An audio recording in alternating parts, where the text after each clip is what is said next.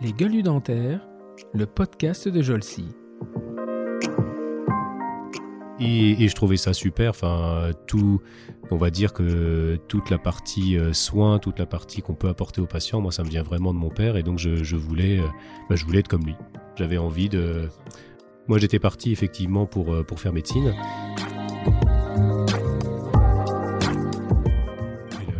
Les débuts des cours arrivent et là, catastrophe. Enfin, je, je me dis, mais, mais qu'est-ce que tu fous là? Enfin, je, n'aime rien.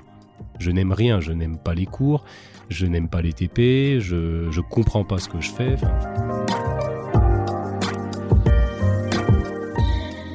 Et là, il arrive et, euh, et, à peine il regarde le patient, il fait Il est où l'étudiant? Je suis là, monsieur. et là, il regarde et puis il fait euh, Elle est où la radio? Je dis bah, Elle est là. Pourquoi vous voulez pas l'extraire? Bah, C'est-à-dire qu'en fait, euh, dans les cours, on a Pourquoi vous voulez pas l'extraire? Bah, Je sais pas, moi. C'est-à-dire que dans les cours, etc. Alors maintenant, vous montez, vous me virez cette dent. Et là, le patient, il fait Bravo, patron. Bravo, en applaudissant. Et là, je t'avoue que je me décompose. Je deviens vraiment blanc.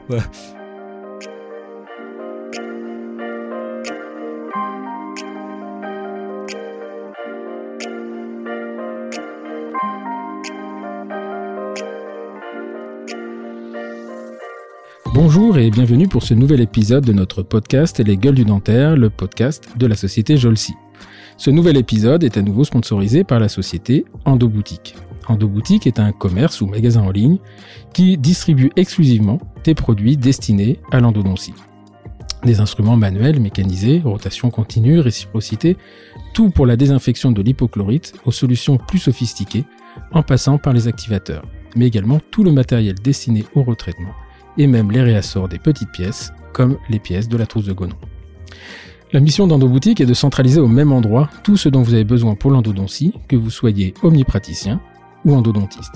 Le catalogue grossit tous les mois, mais vous n'y trouverez pas de gants ni de blouses, mais uniquement des produits et matériels destinés à l'endodontie.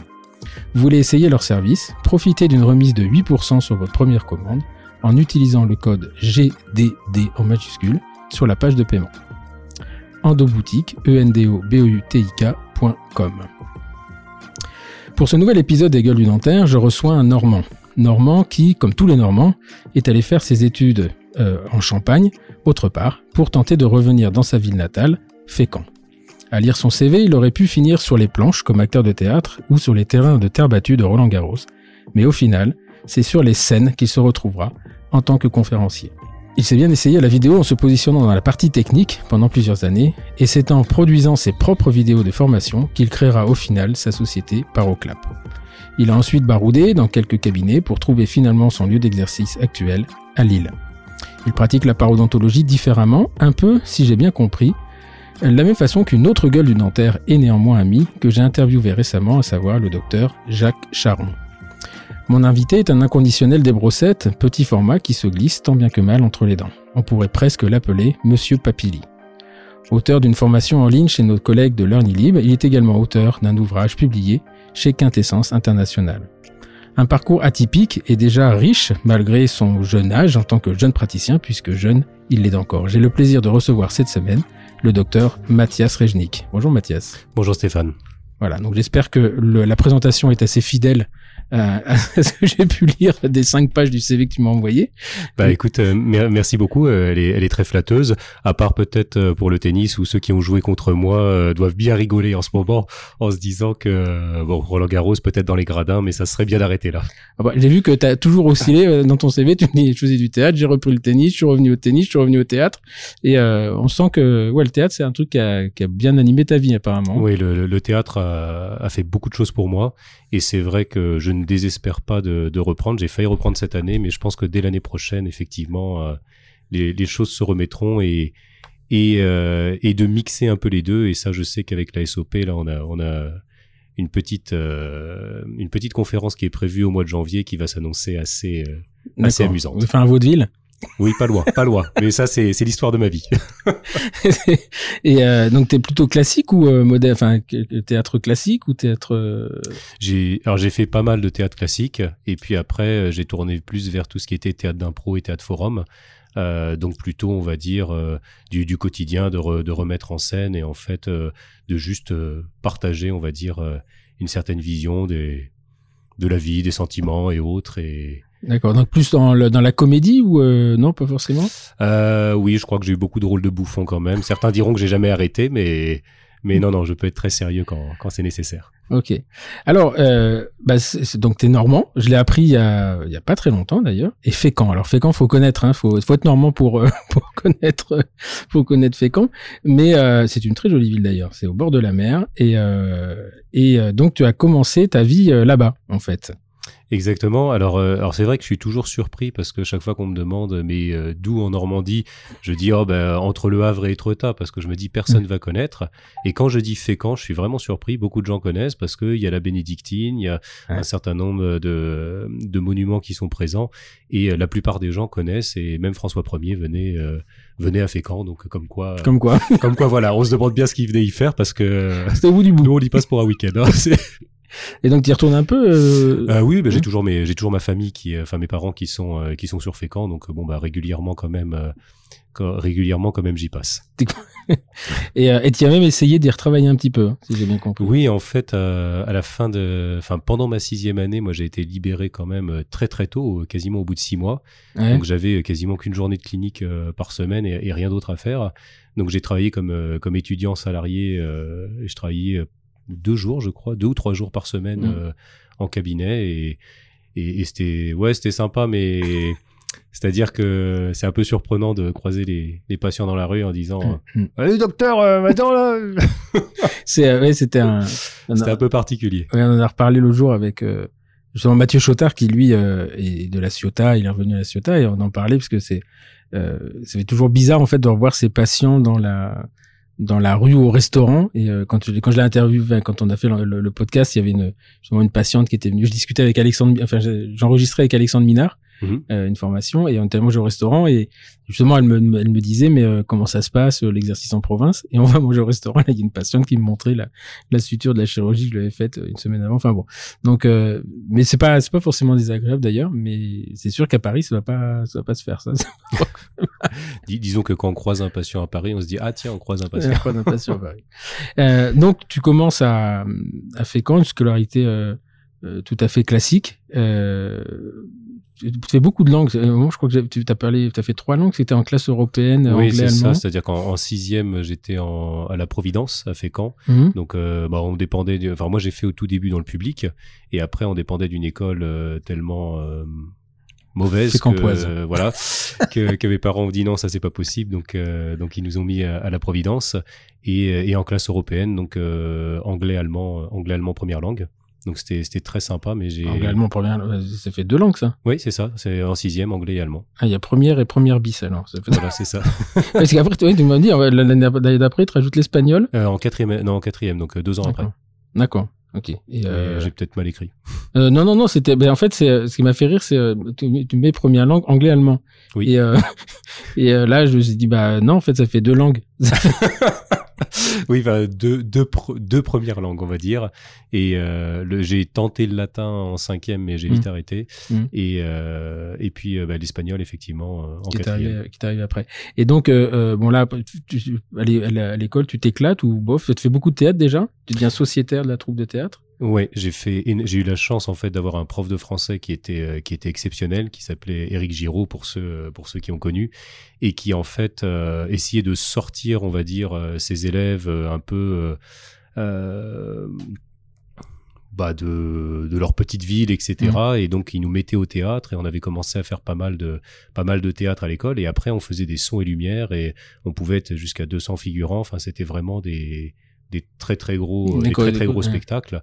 Et ça a été jusqu'à des tournées euh, dans les Pyrénées pendant un mois. On partait en troupe euh, donc euh, ouais non ça a été Marrant ça. Et c'est, ça a été vraiment loin. y il y a plein de plein, plein de gamins hein, qui, qui font du, du, du théâtre comme ça, mais je sais pas, t'y re- t'y retrouvais quoi dans le théâtre?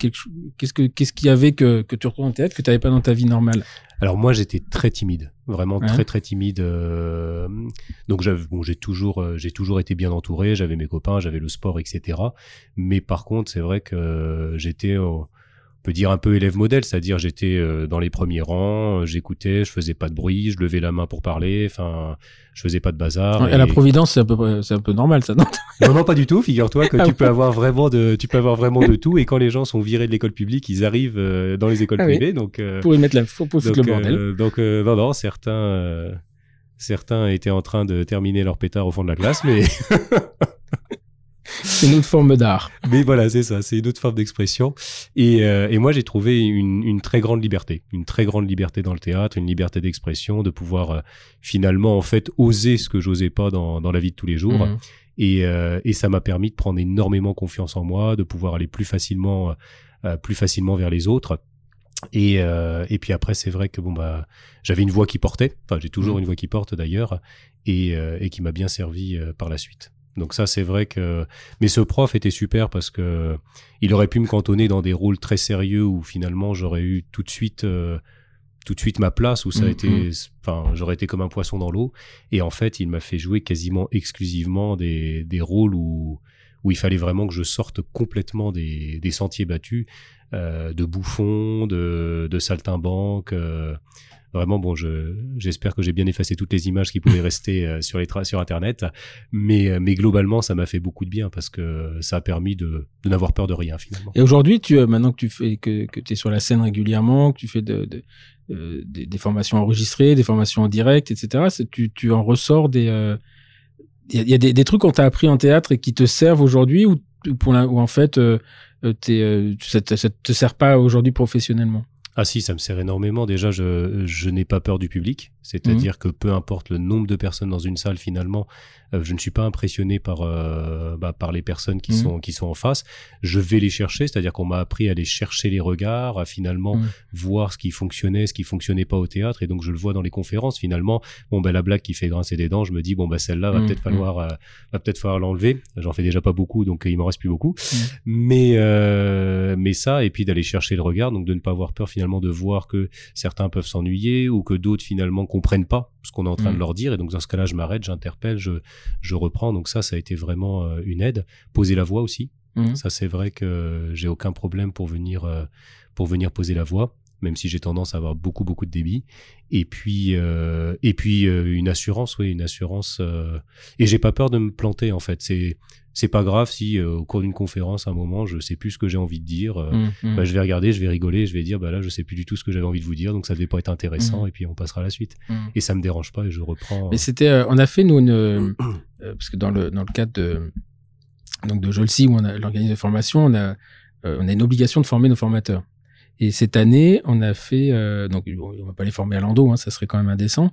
Euh, mais on a fait une donc on essaie de trouver des, des thématiques de formation. Et cette année, on a on a fait une formation, on était une vingtaine, je crois, euh, de l'école de l'art oratoire. Je sais pas si tu connais ça. Alors j'en ai entendu parler. Ouais, et euh, c'est un, tru- un truc vraiment incroyable. Alors le, le, le conférencier, euh, le fondateur s'appelait Stéphane, il s'appelle Stéphane d'ailleurs, je me souviens plus de son nom exactement. Mais euh, et justement, ils t'apprennent justement à poser ta voix, chercher du regard et euh, et, euh, et en fait discuter euh, discuter avec quelqu'un que par les yeux. Quoi. Enfin, c'est c'est vraiment euh, vraiment très étonnant. Et euh, je, je recommande hein, aux gens qui euh, euh, là, je ne suis pas sponsorisé du tout, mais je recommande aux gens qui, euh, qui, euh, qui, voilà, qui veulent aller un petit peu plus loin dans l'expression orale euh, en public, d'aller voir. Ils ont, ils ont des formations beaucoup plus complètes. Nous, on a fait juste une journée, mais euh, il y avait Guillaume Joigny, il y avait tous ces gens-là, et je crois qu'ils ont tous, euh, tous apprécié. Donc, quand tu dis poser la voix, euh, avoir euh, discuter avec le regard, prendre la, la, la, la, la- comment dire, la température de la salle. Et d'ailleurs, c'est intéressant parce que quand on a fait toutes nos formations là en visioconférence, etc., c'était euh, euh, moi, au début, j'avais du mal. Hein. J'avais du mal de parler à des gens que je voyais pas, de pas pouvoir euh, avoir le feedback. On est vraiment, on a, on a l'impression qu'on a un flux descendant sans retour. Euh, moi, j'ai jamais été, j'ai pas été très à l'aise. J'étais bien content que ça, quand ça s'arrêtait. Euh, moi, j'ai pas du tout aimé euh, cette période de deux ans, effectivement. Bon, déjà, ça fait. Euh, euh, moi, j'ai une, activité qui est euh, qui est double, qui est temps par, qui est un peu comme toi, on va dire temps Mm. partiel, c'est-à-dire que j'ai j'ai trois jours où je suis au cabinet et le reste du temps, effectivement, où où on fait des, des formations, des conférences, etc. un peu partout.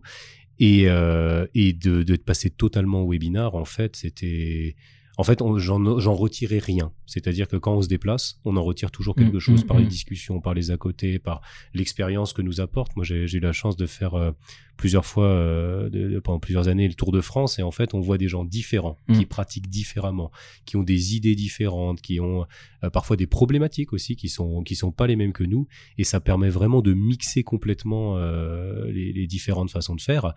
Et, euh, et là, en webinar, bah oui, en fait, on crache notre, euh, on crache Mm, notre mm. truc. euh, euh, on a quelques questions auxquelles on essaye de répondre euh, le mieux possible entre guillemets, sans savoir si finalement c'était bien ça, puisqu'on n'a pas l'expression Mm, du regard de l'autre qui, qui finalement nous dit non, c'est pas ça, c'était pas ma question. C'était pas ma question, c'est votre réponse, mais c'est pas ma question. Voilà, c'est ça. Donc, euh, donc c'est un peu, c'était vraiment pénible. Et là, je suis content d'avoir pu reprendre un peu Ah la ouais. route et et de, de voir de nouveau des sourires et, et de et de progresser, puisque finalement, on Mm. progresse toujours. euh, Non, non, puis ça permet de, en termes de formation, enfin, c'est ce, ce que je dis, c'est une forme, on fait jamais deux fois la même formation. On a, on a une base, on a une structure, on a un fichier qui est peut-être souvent le même.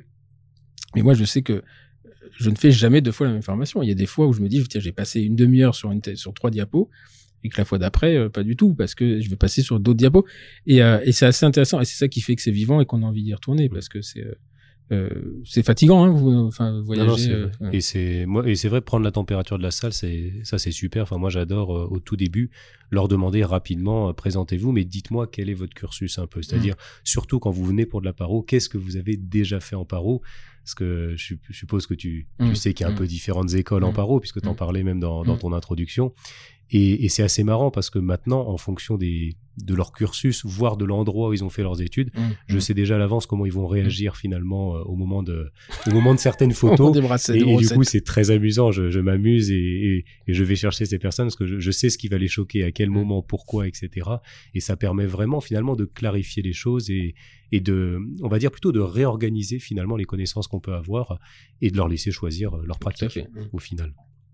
Ok. Donc, euh, euh, là, tu, euh, euh, on est, on est toujours. euh, tu mets en, en première. euh, là, t'hésites vraiment à, à devenir acteur de théâtre, apparemment. Non, il faut que tu choisisses entre le théâtre et le tennis. Tu me mets. Ouais, parce que en fait, en- j'ai eu quelques difficultés scolaires en, en première. En première S, euh, on va dire que au fur et à mesure que, alors quand, quand, quand je parle de mon niveau de tennis, euh, j'ai jamais été plus que 30, hein, donc ça fait bien rigoler tout Mm. le monde. Mais bon, je, je jouais régulièrement et, et j'aimais, j'y étais tous les week-ends, donc euh, j'aimais beaucoup. Et ça, plus le théâtre qui me prenait aussi tous mes autres week-ends, plus un peu de la semaine, euh, mon niveau scolaire chutait aussi bien que mon niveau de tennis augmentait.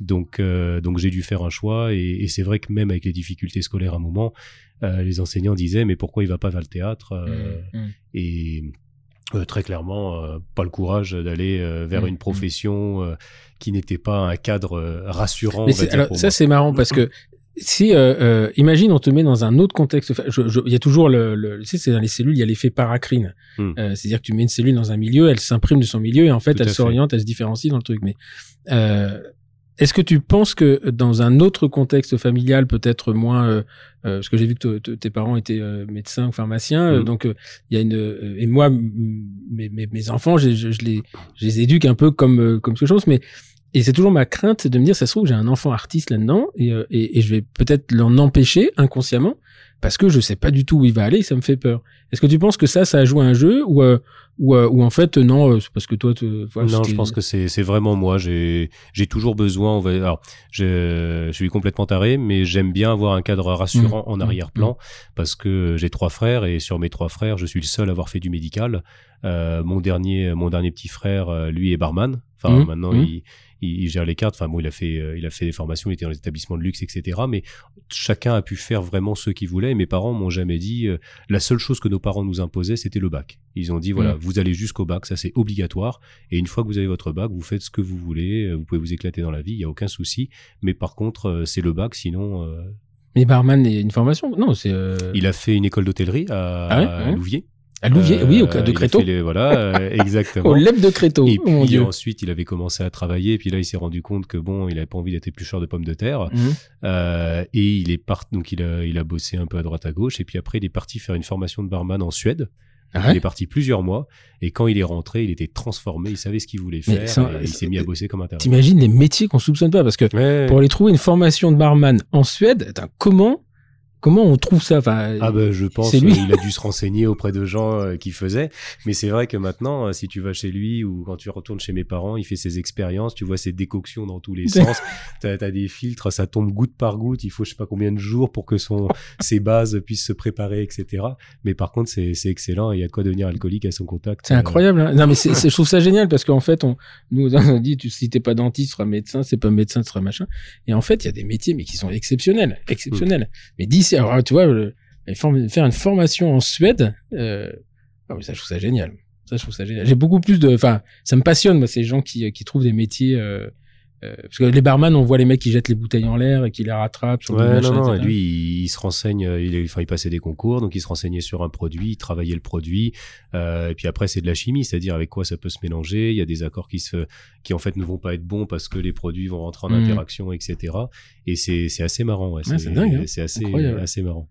Et là, il travaille où maintenant? Il travaille dans des. Et ben, il travaille au Donjon des Trottas maintenant. D'accord. Ah oui, je vois Donc, très bien. euh, ouais, Mhm. qui, a, qui a un bel établissement. Enfin, il a, il a ça et puis il gère aussi les cartes, je crois. Bon, parce que la personne qui, qui possède l'établissement a plusieurs établissements un peu partout, donc il tourne un petit peu. Mais il est principalement au Donjon des Trottas. Le donjon mais avant, il était au c'est- Xton Hotel, Ah, je connais pas à côté du Grand Rex à Paris. Ah d'accord, ah oui, donc c'est pas Etretat, ouais. Ouais. Voilà. Donjon à Etretat, c'est euh, c'est un hôtel qui est très marrant parce que on a l'impression que c'est fait un peu de, de, de briquet de broc. Enfin, je sais pas, pas de briquet de broc, mais euh, il y a différentes parties de, de Il y a l'hôtel et différents styles. il y a ouais. différents styles dans le même. On a l'impression que le mec il a compris, il a il a il a fabriqué euh, euh, voilà et on y mange on y mange très bien et euh, c'est un, un endroit qui est très très sympa. Et donc euh, bah finalement comme ton tes parents avaient dit il faut que ton ton, ton bac euh, tu fais quand même ton bac puis assez bien d'ailleurs enfin avec une mention et euh, et là euh, pourquoi médecine? Alors pourquoi médecine? Parce que alors moi j'étais euh, très admiratif de mon père, enfin je Mhm. toujours d'ailleurs, Mhm. même si même si là il est presque à la retraite, enfin il est en fausse retraite, c'est-à-dire il a la retraite mais il travaille encore une journée Mhm. par semaine. Euh, et, et je trouvais ça super, enfin tout on va dire que toute la partie euh, soins, toute la partie qu'on peut apporter aux patients, moi ça me vient vraiment de mon père et donc je, je voulais euh, bah, je voulais être comme lui. J'avais envie Mais tu voulais de être médecin toi Oui, moi j'étais parti effectivement pour euh, pour faire médecine. Mhm. Et, euh, et donc, je suis parti à 17 ans euh, bah, à la fac de Rouen, donc faire Ouais. médecine dans un appartement. Donc, je passais d'une famille où on était, euh, on était six à tout seul dans une petite chambre euh, de 12 mètres carrés avec un train qui passe euh, sur la petite route à Ah oui, côté. donc qui t'étais fait vraiment à côté de la, à côté de la fac de Ouais, médecine. ouais, alors, j'étais ouais. vraiment en résidence étudiante euh, juste à côté de, de la fac. Et, et, alors sans méthode de travail, complètement désorganisé, avec euh, une capacité d'apprendre. Donc euh, j'essayais de retenir tout par cœur, mais les volumes du lycée et les volumes de la fac, c'est pas, c'est pas les mêmes. ouais.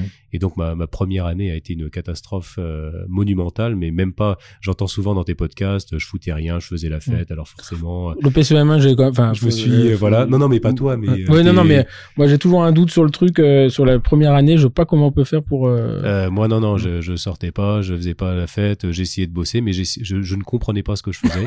J'essayais d'avaler par cœur des pavés. Et, et ça a été une catastrophe euh, monumentale. Hein. Ils t'envoient ta, ta petite fiche à la fin de la première année en te disant que t'as même pas 5% de chance de l'avoir si tu retentes, donc il serait plus que temps de te réorienter.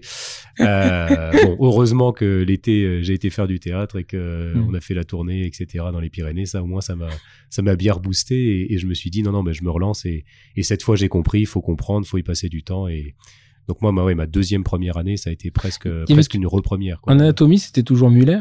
Oui oui il y avait Incroyable. Muller. C'était euh, ambidextre, lui. mais le, le plus drôle pour moi c'était euh, en biochimie. Je sais pas si tu avais Mac- eu Abou Non. parce que c'était euh, il était exceptionnel, je comprenais absolument rien, c'était automatiquement, automatiquement, tout qu'il est à droite, il est à gauche. C'est-à-dire que rien ne se perd, rien ne se crée, tout se transforme. Donc c'était automatiquement, tout qu'il est à droite, il est à gauche. Et, et c'est vrai que ça faisait beaucoup rire les doublants parce qu'ils avaient eu le temps de potasser. Et Mm, du coup, ils mm. comprenaient un peu euh, les, les tableaux, euh, les tableaux. Mais alors quand t'arrivais primant, tu te disais, euh, alors tout qu'il est, c'est quoi tout qu'il est? Parce que Mu- Muller, enfin, il était chef des urgences, ce monsieur. Il avait sept enfants. Il était incroyable, il était ambidextre. Et alors, je pense qu'il il aimait bien, euh, il était très impressionnant. Mm. Et le- je me souviens, le premier cours, on est arrivé, parce que moi, c'était à- au, au, euh, au Madrier, là. J'étais à côté du Zénith, la fac, de, médecine Ouais. était là-bas. On est arrivé. Et l'autre, il dessinait un squelette droit avec la main droite, un demi-squelette gauche avec la main gauche. Il arrivait au rachis. Et je me souviens, le premier cours d'anatomie, c'était ça.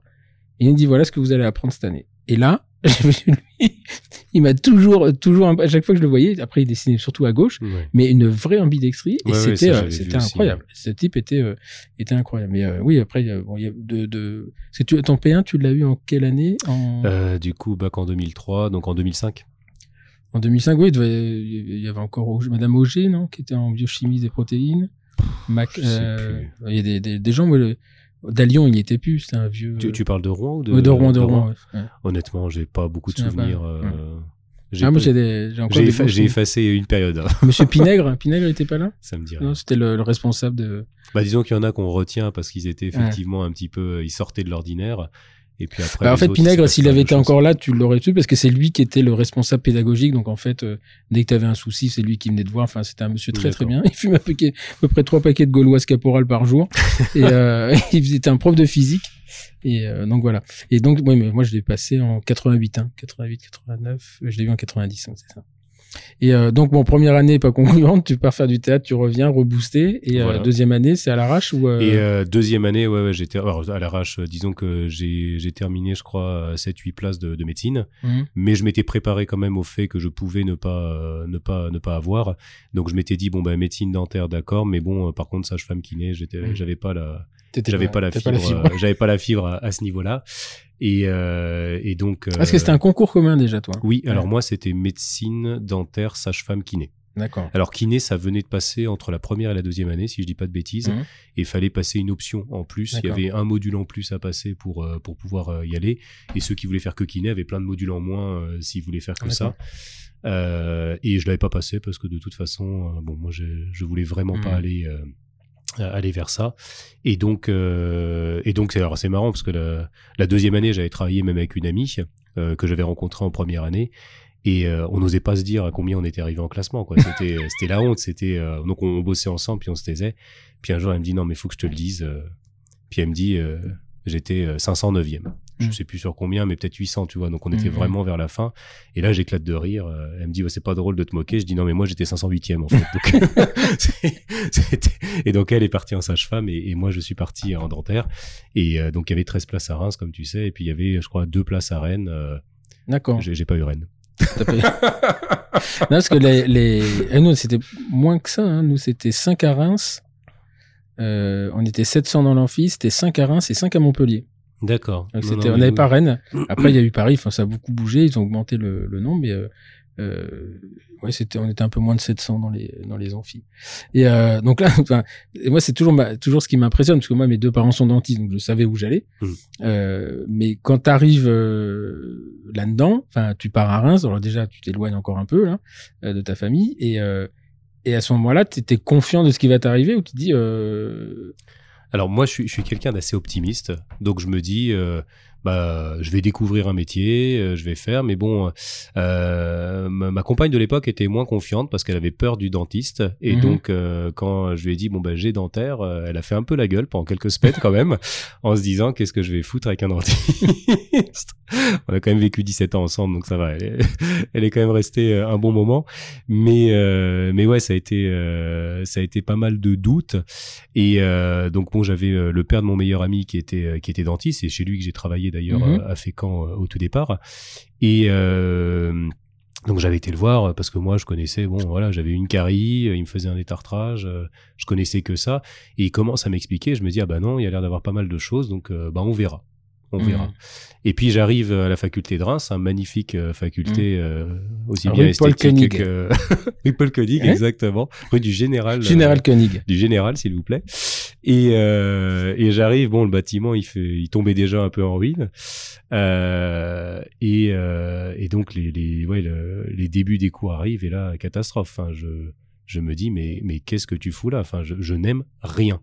Je n'aime rien, je n'aime pas les cours, je n'aime pas les TP, je je comprends pas ce que je fais. Enfin, on fait des trous dans des dents, mais mais je sais pas pourquoi. On me dit toujours que ça va pas. Pourtant, je respecte le protocole et, et effectivement, ça ressemble à rien à la fin, mais juste parce qu'encore une fois, j'avais pas compris l'objectif final. Mhm. Donc euh, donc j'essayais juste donc de, de, de faire ce qui m'était dit.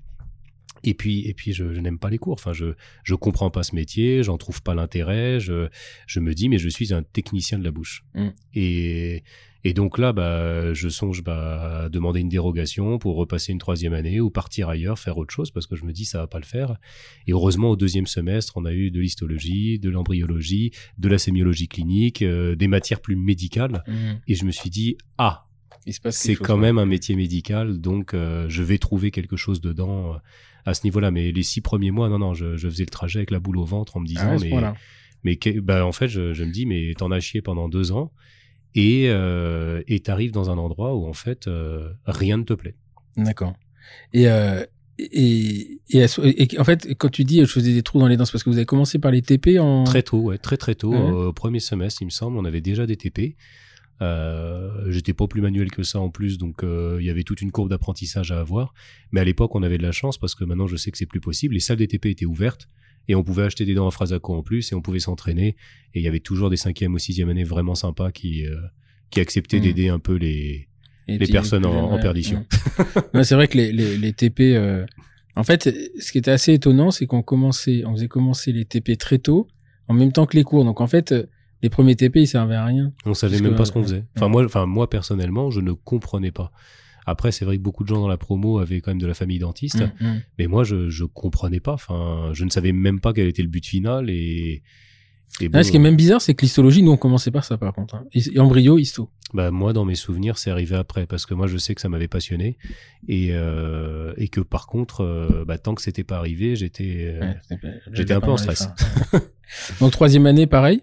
Euh, troisième année, ça, je, après tout allait bien. Euh, J'avais compris euh, comment utiliser mes fraises, euh, euh, donc j'avais moins de difficultés quand même au niveau des TP. Et puis, et puis la paro est arrivée et ben moi j'aimais bien cette approche, euh, cette approche, enfin des maladies. En fait, j'aimais soigner des, des malades euh, plutôt Mhm. que que d'aller tailler des dents qui en plus les dents Frasaco elles étaient saines. Donc Mhm. je voyais pas pourquoi j'allais tailler une dent saine. mm. Et, euh, et du coup, j'ai commencé, à, j'ai commencé à bien aimer. Ouais. Donc c'est, c'est là où j'ai commencé. À, il me semble que Marie-Pascale Hippolyte commençait à faire des cours. Euh, moi, j'ai, moi, moi, je sais que personne n'aime, mais moi, j'adore l'histologie. Donc, euh, je trouve que tout découle de l'histologie, bah, de tout ce euh, qu'on fait découle de l'histologie. Et, et à chaque fois, je m'amuse euh, à refaire euh, un petit parcours d'histologie dans les conférences. Et je leur dis, eh, paniquez pas, hein, ça va prendre trois secondes, mais, mais en fait, c'est génial. Ouais, c'est génial. L'histologie, c'est un. Moi, j'ai découvert sur le sur le tard, mais c'est un. C'est en plus quand tu fais de la recherche de, tu fais de la listo- de la recherche et de l'histologie, c'est hyper gratifiant parce que tu vois en plus petit ce que tu ce que tu Mm. vois au quotidien. Donc dès que tu rentres dans la biologie moléculaire, là, c'est un un autre concept, euh, un autre concept et euh, mais euh, l'histologie et puis après les techniques d'immunohistochimie, la localisation des, des des protéines, etc. Ça c'est extrêmement intéressant. C'est vrai que la, bio, la biomol, la biologie moléculaire avec les PCR, les alors maintenant tout le monde sait ce que c'est qu'une PCR après le Mhm. Covid, c'est au moins l'avantage. Mais à l'époque, euh, quand on montrait, euh, quand on explique que le facteur il augmente, machin, c'est pas, c'est c'est un peu un peu plus compliqué. Mais l'histologie, moi, c'est magique, magique. Il y a Ah pas bah. beaucoup, il y a beaucoup de chercheurs qui aiment pas ça. hein. Bah, pour moi, tout en découle. C'est-à-dire que pour moi, je peux pas. je- tout, tout ce que l'on fait en fait euh, en paro euh, découle de, Mm. de l'histologie. Ah, mais il y a pas que la paro, S'il y a hein. pas de, de- ouais, c'est ça. Mais s'il y a pas de but finalement histologique derrière et biologique, bah, et, et d'ailleurs, on se rend compte souvent qu'on a même dans la littérature et même euh, dans des méta-analyses, on se retrouve finalement avec des protocoles de soins qui sont des hérésies biologiques complètes. Moi, Mm. j'ai j'ai pas, je, je crois que j'ai le droit de le mettre dans le livre d'ailleurs, hérésie biologique, je, ou je sais plus, peut-être qu'ils m'ont, ils m'ont peut-être enlevé le mot hérésie, c'est possible. Mais moi, j'aime bien dire qu'une curette manuelle est une hérésie biologique euh, Mhm. dans le traitement parodontal, puisque en fait, son rôle est de retirer le sément, et donc à partir de ce Mhm. moment-là, c'est une hérésie dans, en termes de cicatrisation, en termes de préservation des tissus, en termes bien, de ça des réparation, de régénération. Ça nous- fait des résorptions pour les des endodontistes, du coup, ils s'amusent. bah, euh, je comprends pas. Ouais, je Exactement. Exactement. Et puis après, on fait des congrès complets sur la régénération parodontale en disant, regardez, on a régénéré euh, le fond de la poche, hein, comme Mm. d'habitude. Euh, oui, mais vous avez juste surfacé le sément acellulaire à fibre extrinsèque qui n'est que dans le tiers coronaire et qui ne se régénère jamais. Mhm. Donc, il n'y en a plus. Donc, euh, il n'y a plus rien. Et, et voilà. Bon, on va arrêter l'histologie parce que tu vas perdre tous tes auditeurs, là, Stéphane. hein. Non, non, mais c'était le. Après, c'est euh, moi j'ai compris l'endo quand j'ai fait l'histologie de la pulpe. Il y a beaucoup de gens qui font des, des, des conférences sur la cicatrisation pulpaire qui, qui sont incapables d'interpréter une image histologique. Hmm. Et, et, et ça, je pense, je comprends même pas comment on peut euh, finalement expliquer quelque chose à quelqu'un quand on n'a pas compris l'histologie. Enfin, c'est euh, et, et, et pourtant pas compliqué. Hein. Et c'est, enfin, c'est pas compliqué. C'est un langage. Ce que je dis Mm. souvent, la recherche, euh, la recherche, qu'on comprend pas les gens parce qu'on parle pas leur langage. Ils sont pas plus intelligents ou plus cons que nous. C'est qu'on ne comprend pas leur langage. À partir du moment où tu arrives à le traduire et d'appliquer que cliniquement, d'amener aux gens à comprendre ce qui se passe biologiquement, les cellules souches, par exemple, c'est un truc tout le monde parle de cellules souches. On s'en fout, les cellules souches, il y en a partout. Mm. Ah, c'est simplement des cellules de cicatrisation. Et, euh, et, et, et je trouve ça assez intéressant. Et inversement, je trouve que commencer par l'histologie, c'est en deuxième année, ça a du sens. Sauf que euh, tu comprends qu'elle a un intérêt quand tu as fini ton cursus. Donc en fait, on devrait en refaire en, en sixième année. Ça devrait être, euh, il devrait y avoir un cours En fait, c'est bien d'avoir des notions d'histologie, mais c'est vrai que moi, je me rappelle, je sais plus si c'était en deuxième ou troisième année, on regardait dans des microscopes Mm, les lames mm. avec Sandrine Lorimier. C'est là où j'ai connu Sandrine. Je pense qu'on aura l'occasion de reparler d'elle un, un peu plus tard. Et c'est vrai que, bien sûr, qu'on apprenait les schémas, elle le sait, hein, qu'on apprenait les schémas à l'avance. Mm, mm. Euh, Alors moi, j'étais quand même, euh, j'essayais de me mettre quand même sur la bonne lame et au bon endroit de la lame, mais il y en a qui rendaient des dessins et regardaient, elle disait, mais c'est pas ça qu'on voit dans ton microscope. On voit rien. c'est ça. Donc, euh, Les bon. fibres de Toms, eh ben, ils sont pas. La couche à granulaire. Mais euh, non, non, c'est. euh, Il y, a, et il y a très peu de bouquins où l'histologie est jolie. Tu vois ce que je veux dire alors moi, j'ai j'ai le Tenkate. Oui, le Tenkate, mais. qui est, Alors oui, le Tenkate, il est joli. qui est un mais, peu dur, euh, mais Bah, C'est-à-dire qu'en fait, c'est pour, un- c'est pour un public averti, mais il n'y a pas de vulgarisation. Ah, si, dans le Tenkate, il y a un très très beau schéma des odontoblastes qui est super bien fait, mais qui, était, qui est un dessin et qui est une interprétation en 3D. Donc, c'est-à-dire que tu te rends mieux compte. Mais sinon, une histologie, euh, euh, moi, ça m'a toujours fait marrer les, les gens qui publient des bouquins, des, des photos d'histologie euh, tirées d'un bouquin. Mhm. Et c'est d'ailleurs, c'est très rare qu'elles correspondent au message qu'ils sont en train de dire. C'est donc bon, voilà. C'est mais l'histologie, c'est un truc. Moi, je trouve que c'est presque de l'art. Enfin, c'est voir le, il y a un côté on voit la nature au fin fond de ce qu'elle peut nous donner et c'est un truc euh, qui, qui, qui est incroyable en fait hein. c'est euh, on est dans la- on n'est pas dans l'infiniment petit mais on est dans le très petit. Mm. donc bon a priori tu rencontres donc Marie euh, Marie Pascale Hippolyte Sandrine Lorimier euh, que j'embrasse les, les Euh, deux femmes de ma vie. je sais que mais c'est incroyable parce que Sandrine Lorimier euh, quand j'étais étudiant elle m'avait dit toi un jour tu finiras enseignant. Mais même pas en rêve. Non mais attends même pas en rêve. Moi je comprends rien à votre système. Moi qu'une envie c'est de soigner mais tu verras et c'est marrant parce que c'est la seule qui avait euh, qui Mm. avait euh, qui avait un peu identifié le, le fait que, que j'avais envie de, de transmettre et que ça m'est venu très tard hein, ça m'est venu dix ans après mais euh, voilà donc Sandrine on reparlera de toi tout à l'heure mais je suis sûr que tu écouteras ce podcast euh, donc troisième année tu reprends là ça va mieux dans ta tête donc tu Ouais, reprends et le tennis et le théâtre euh, voilà, là, je, je fais tous mes trajets à vélo, je fais le tennis, je fais le théâtre. Je, enfin, vraiment, là, je, je m'éclate. En plus, j'aime bien ce que je fais, ça se passe bien. Donc, euh, donc euh, tout va bien. et là la clinique arrive et là, la clinique arrive. Et, et au alors non début, juste que, juste que je vais dire quand même la phrase que tu mets quatrième année premier début de clinique découverte de la médiocrité humaine Ah oui, oui, exactement, oui. Parce qu'en fait, le premier patient que j'ai pris, mais ça, je crois que je m'en rappellerai euh, toute ma vie. Euh, donc, tu es en quatrième année et on te met aux urgences. Mm. Donc, tu n'as jamais touché un patient de ta vie et Mm. tu arrives avec des gens qui souffrent, qui ont mal, et qui ont qui peur ont, euh, j'allais, dire un mot où tu m'aurais euh, fusillé Mm. du regard. J'ai failli dire une pulpite, mais bon, Mm. euh, une parodontite à pic à l'aigu. Euh, après, bon, moi, je, je comprends pas trop le terme parodontite, mais bon, bref. Non, tu vas Ouais. pas- alors, vous allez pas me faire chier parce que non, moi, j'ai- si un petit peu quand même. Mais euh, donc donc, euh, donc le, le patient, non, donc là le patient avait une avait un début de cellulite euh, sur euh, une racine résiduelle, etc. Et euh, bah, j'avais révisé mes cours. Hein, j'étais aux urgences, on avait eu des cours d'urgence et moi je- très studieux. Et euh, donc on disait, euh, alors c'était enseigné comme ça, hein, c'était euh, on réduit la patate chaude, hein, c'était dit comme ça. Donc en gros on va mettre des antibiotiques et à 48 heures on va extraire pour enfin, pour permettre que ça se passe mieux, etc. Et donc euh, moi je vois le patient, je lui explique ça et puis le patient il me dit euh, ouais docteur non c'est pas possible, faut me l'enlever, faut faire ça tout de suite et moi, je dis bah non, c'est pas le protocole qui avait été euh, mis en place, etc. Et donc je vais chercher, euh, je vais chercher euh, les enseignants responsables des urgences. Euh, je dirai les noms, mais bon, tu, tu, en reconnaîtras sans doute, euh, etc. Et euh, homme ils femme arrivent.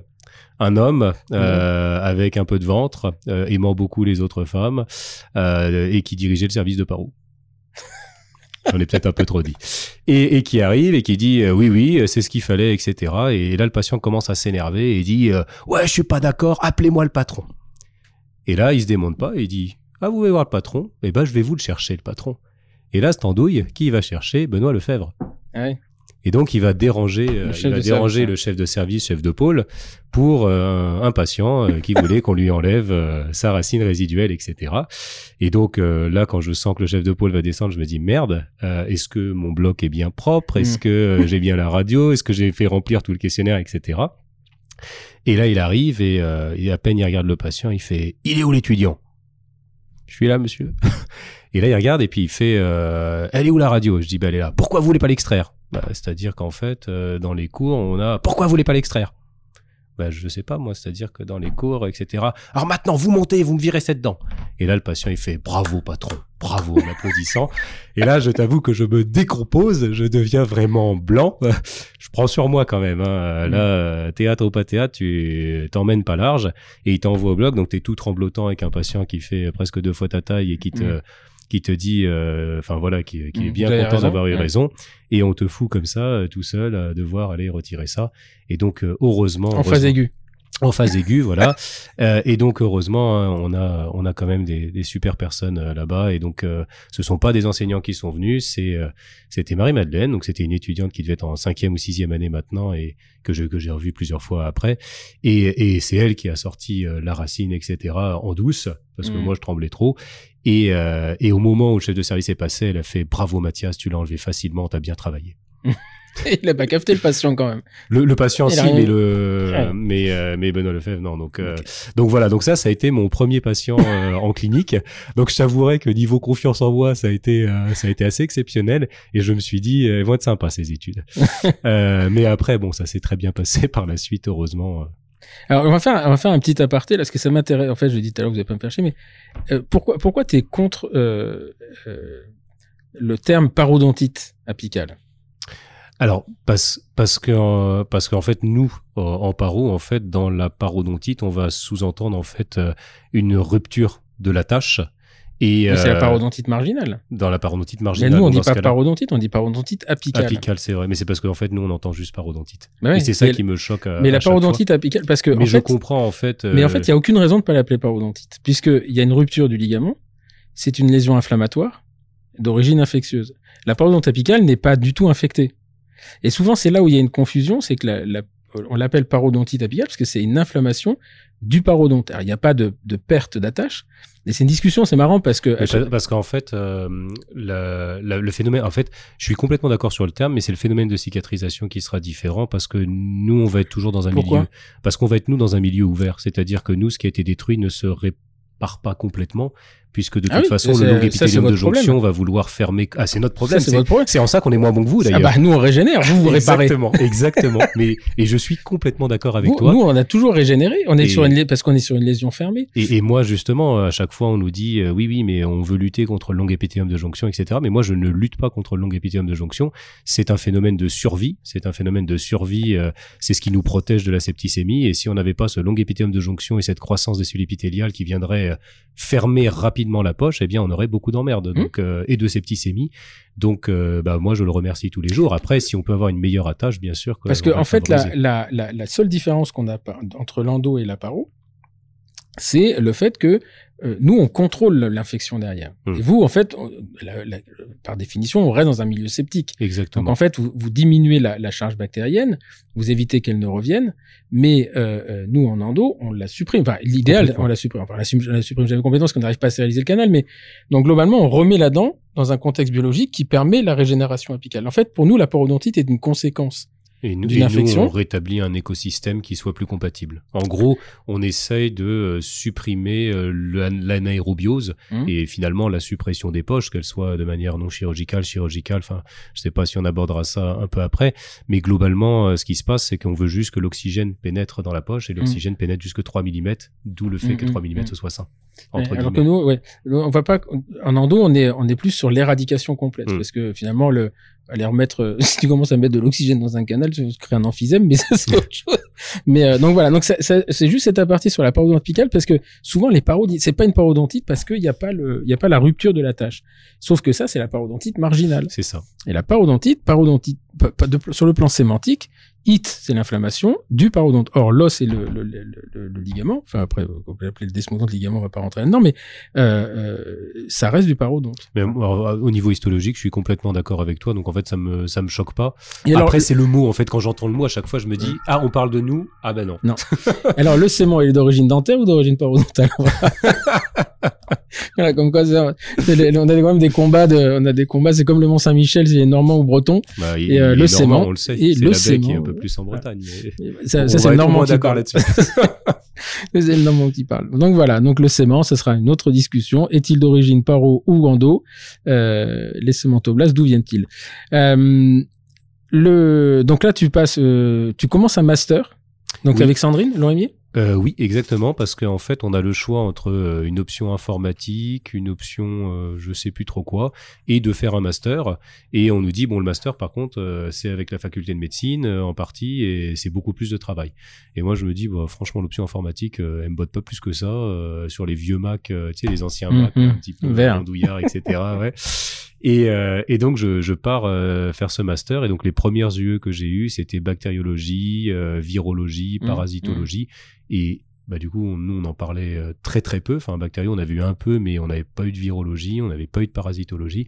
Et moi j'ai trouvé ça fantastique. Et, et donc bah, j'ai fait mon cursus de, de master 1, j'ai validé mes UE etc. C'était à la, à la, la fac de médecine ou À la fac de médecine ça c'était. Ah, Euh, pharma. Oui, c'est ça. C'était Oui, c'était. Macar. Enfin, pour... Oui c'est ça. C'était ça, oui, pharmacien. ouais, ouais. C'était le laboratoire où était Sandrine d'ailleurs. Voilà. Et, Où euh, était il y avait, où était, C'était toujours été très compliqué entre euh, Dominique Paquin et Sandrine. Moi, j'aimais bien les deux, je m'entendais bien avec les deux, donc c'était compliqué, mais. Euh, et donc, tu passes ton, ton, ton master 1, donc déjà, tu as quand même un contact Alors je, avec je la valide pas le, euh, je valide pas le, je fais pas le, le stage de le recherche, stage. Hum, mais je valide les UE. D'accord, ok. Et euh, donc là, tu rentres en cinquième année. Oui. Tu passes le, le Je passe CSCT. le CSCT, j'oublie qu'il y a des examens de cinquième année euh, avant le, enfin en même temps que le CSCT. Donc une semaine avant, on me dit t'as révisé pour les examens. Je dis ah bon, il y a des examens, il y a pas que le CSCT. Alors que d'habitude, je, je travaillais toujours. Moi, c'est mais c'est marrant. hein, J'ai commencé mes études donc deuxième année dentaire, mais peut-être un ou deux mois avant, je me mettais un peu à bachoter à travailler. Hum, hum. Et plus ça a été dans les années, moins j'ai révisé jusqu'à découvrir qu'on n'avait pas que le CSCT en cinquième année. Donc, euh, donc voilà. Mais bon, plus ça allait, plus c'était, plus ça se rejoint finalement, Ouais, on recoupe et, hum, hum. et plus c'était facile euh, à ce niveau-là. Et là, Juste- tu tu t'orientes vraiment avec la, vers la paro, là, avec Marie alors là, en fait, euh, bah, je fais vraiment de l'omni, euh, bah, comme tout étudiant, mais euh, je commence à faire euh, mes propres allongements de couronne clinique. Hum. Alors, élongation coronaire pour ceux qui veulent, hein, Mm. pas de souci sur la sémantique. Et, euh, et puis, euh, je, j'assiste Marie Pascal pour, euh, pour, euh, qui fait ses greffes de gencives, etc. Et je trouve ça fantastique. Et puis en plus, une enseignante qui a envie de Elle transmettre. était de Montpellier, elle. Hein. Elle Oui, fait- et parce qu'il faut quand même le dire. elle faisait à elle- Montpellier. Elle se faisait Montpellier-Reims toutes les semaines. Quand même, hein. Exactement, Et, euh, exactement. Et, je l'ai- alors je l'ai très très peu connue parce que euh, elle était, euh, elle est arrivée en 94. Elle a été nommée en 94 quand je, quand moi je suis parti.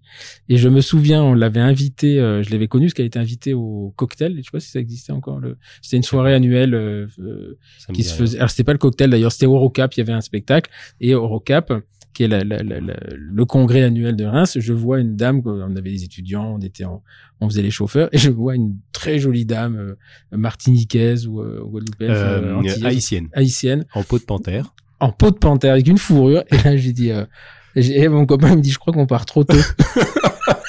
Donc, C'était Hervé qui me dit, je crois qu'on on, on quitte la fac trop tôt. Il me dit, c'est qui? Et, et là, elle nous dit, bah, je...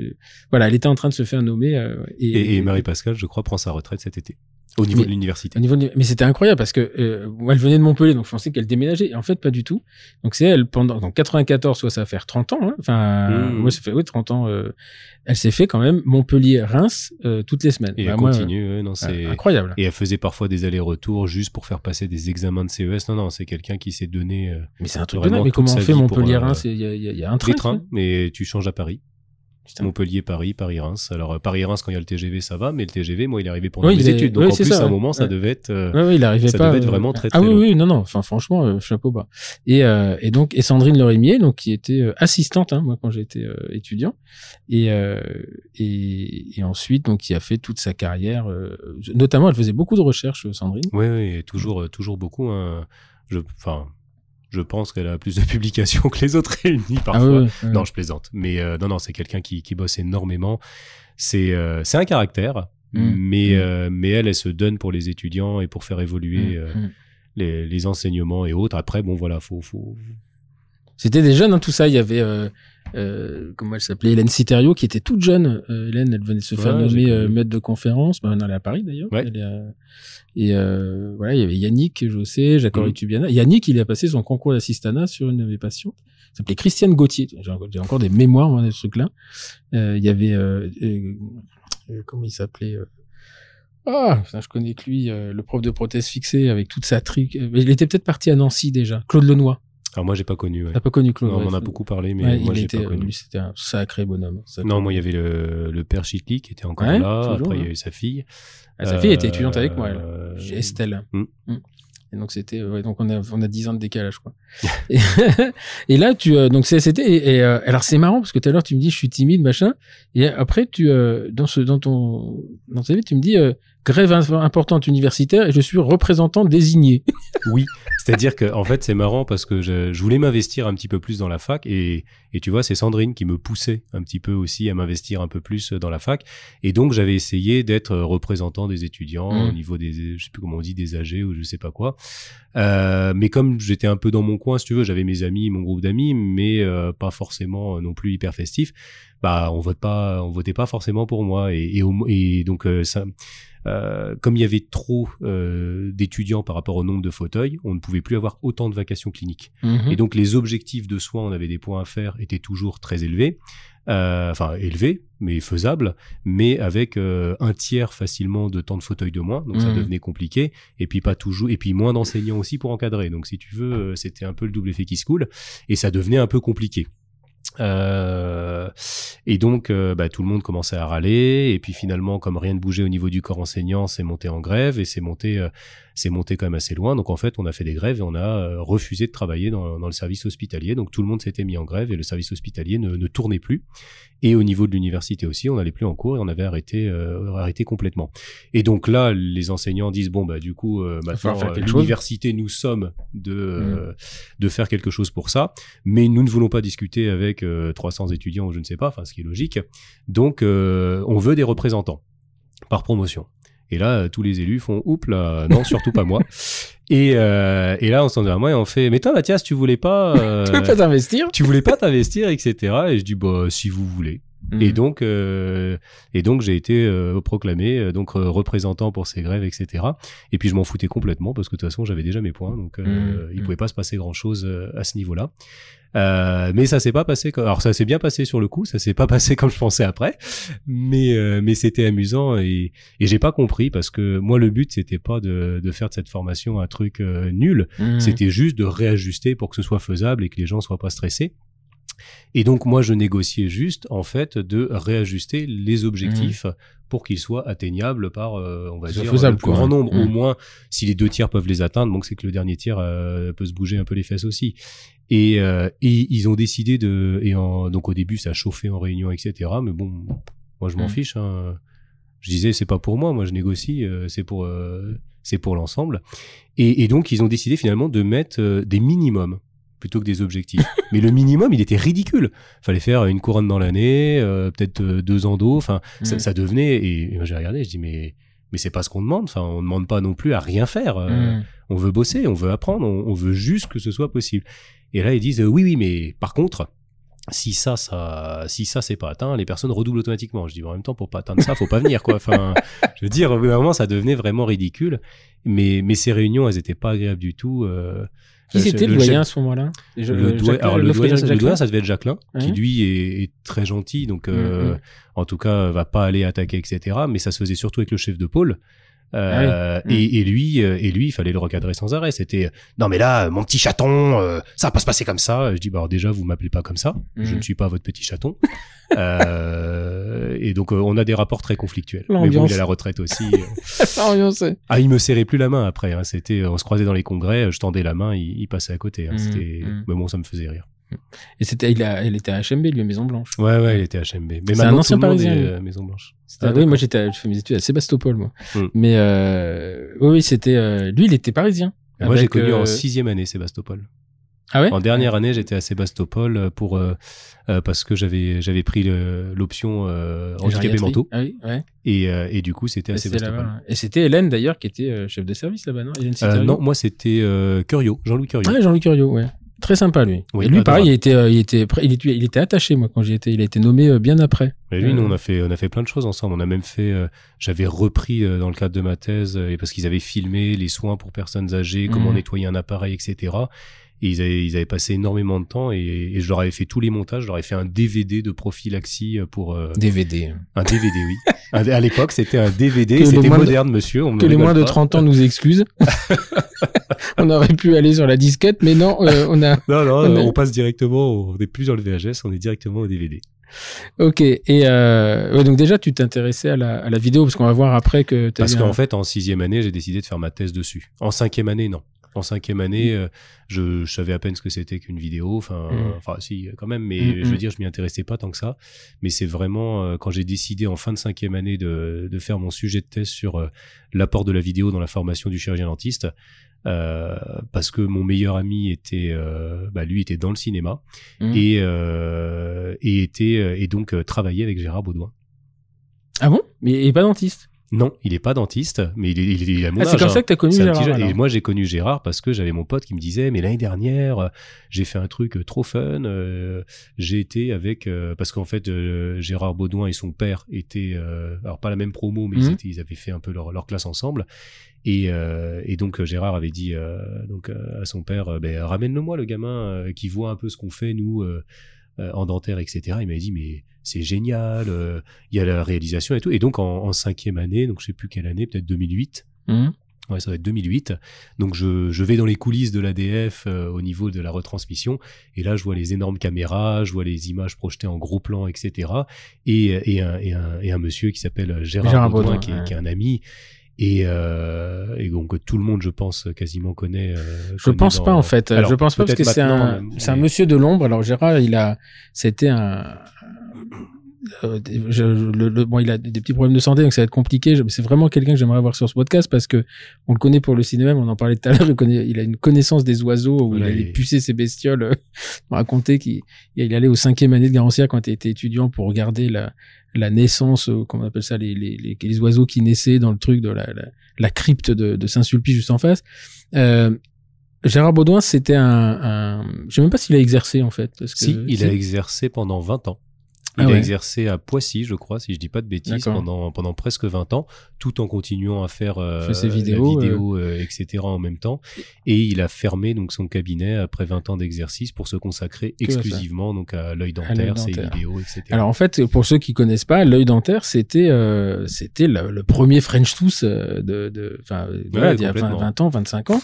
Et donc il faisait de la location de, oh, putain, de cassettes VHS, c'est-à-dire que euh, en Moi, fait, j'ai connu. hein. T'as connu ça, ça- ça- Non, non, mais euh, en fait, il, il filmait, il allait, euh, il allait faire les retransmissions, euh, enfin, il allait filmer à l'ADF, Mhm. entre autres, ou dans les congrès. Et lui, il signait, je me souviens, ce qu'on avait, il signait le droit d'utiliser euh, les, les, les, les vidéos. Donc, il faisait du montage. Et à l'époque, quand quelqu'un voulait se former à l'œil dentaire, eh bien, il, il abonnait et il disait, voilà, je veux cette vidéo, cette cassette. On lui envoyait pour euh, 15 jours et ensuite, il renvoyait un peu comme la location des, euh, des Ouais, questions non, des, films vidéo.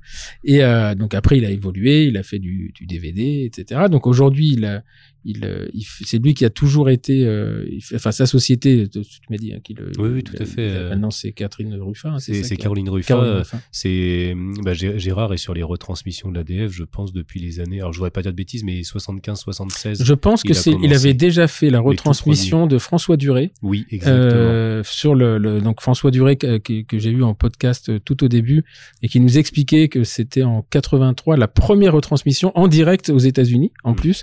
Euh, donc c'est- il se passe des trucs quoi. Et donc toutes les retransmissions vidéo que vous voyez à l'ADF sont gérées par euh, la société de de ces vidéos, et donc euh, Gérard Baudouin et. Il faut voir pour, tous ceux qui ont fait une démonstration en direct, c'est euh, c'est un sacré staff quoi. C'est euh, hyper impressionnant. Et euh, et en plus comme c'était un dentiste euh, aux manettes du truc, voilà, il savait exactement quel geste montrer. Moi je me souviens la première démo qu'on a fait avec Willy, euh, il faisait une chaleur là-dedans. Il y avait il y avait un mec qui était euh, avec une caméra qui devait peser je sais pas 20 kilos. Il était sur un escabeau à bout de bras. oui, à oui. bout de bras. euh, et, et là, je me suis dit, mais si lui il s'écroule, on tue le patient, on est grillé parce que Non, mais alors ça, ça a évolué parce que Ouais. c'est vrai qu'avant c'était des halogènes, c'était pas des LED, donc ça chaleur. énormément sur le plateau. Là, même avec les LED, de toute façon, maintenant il y a des clims hein, qui sont apportés Mm, euh, mm, mm. toujours. Et puis c'est vrai que c'était à bout de bras avant, c'était pas. maintenant, À bout de bras. Moi, euh, j'ai une image de la Ah terre. moi, j'ai les photos des archives parce que dans le cadre de la thèse, j'avais fait un petit. euh, un, un petit peu une, une archive de ce qui se faisait. Gérard m'avait ressorti les photos.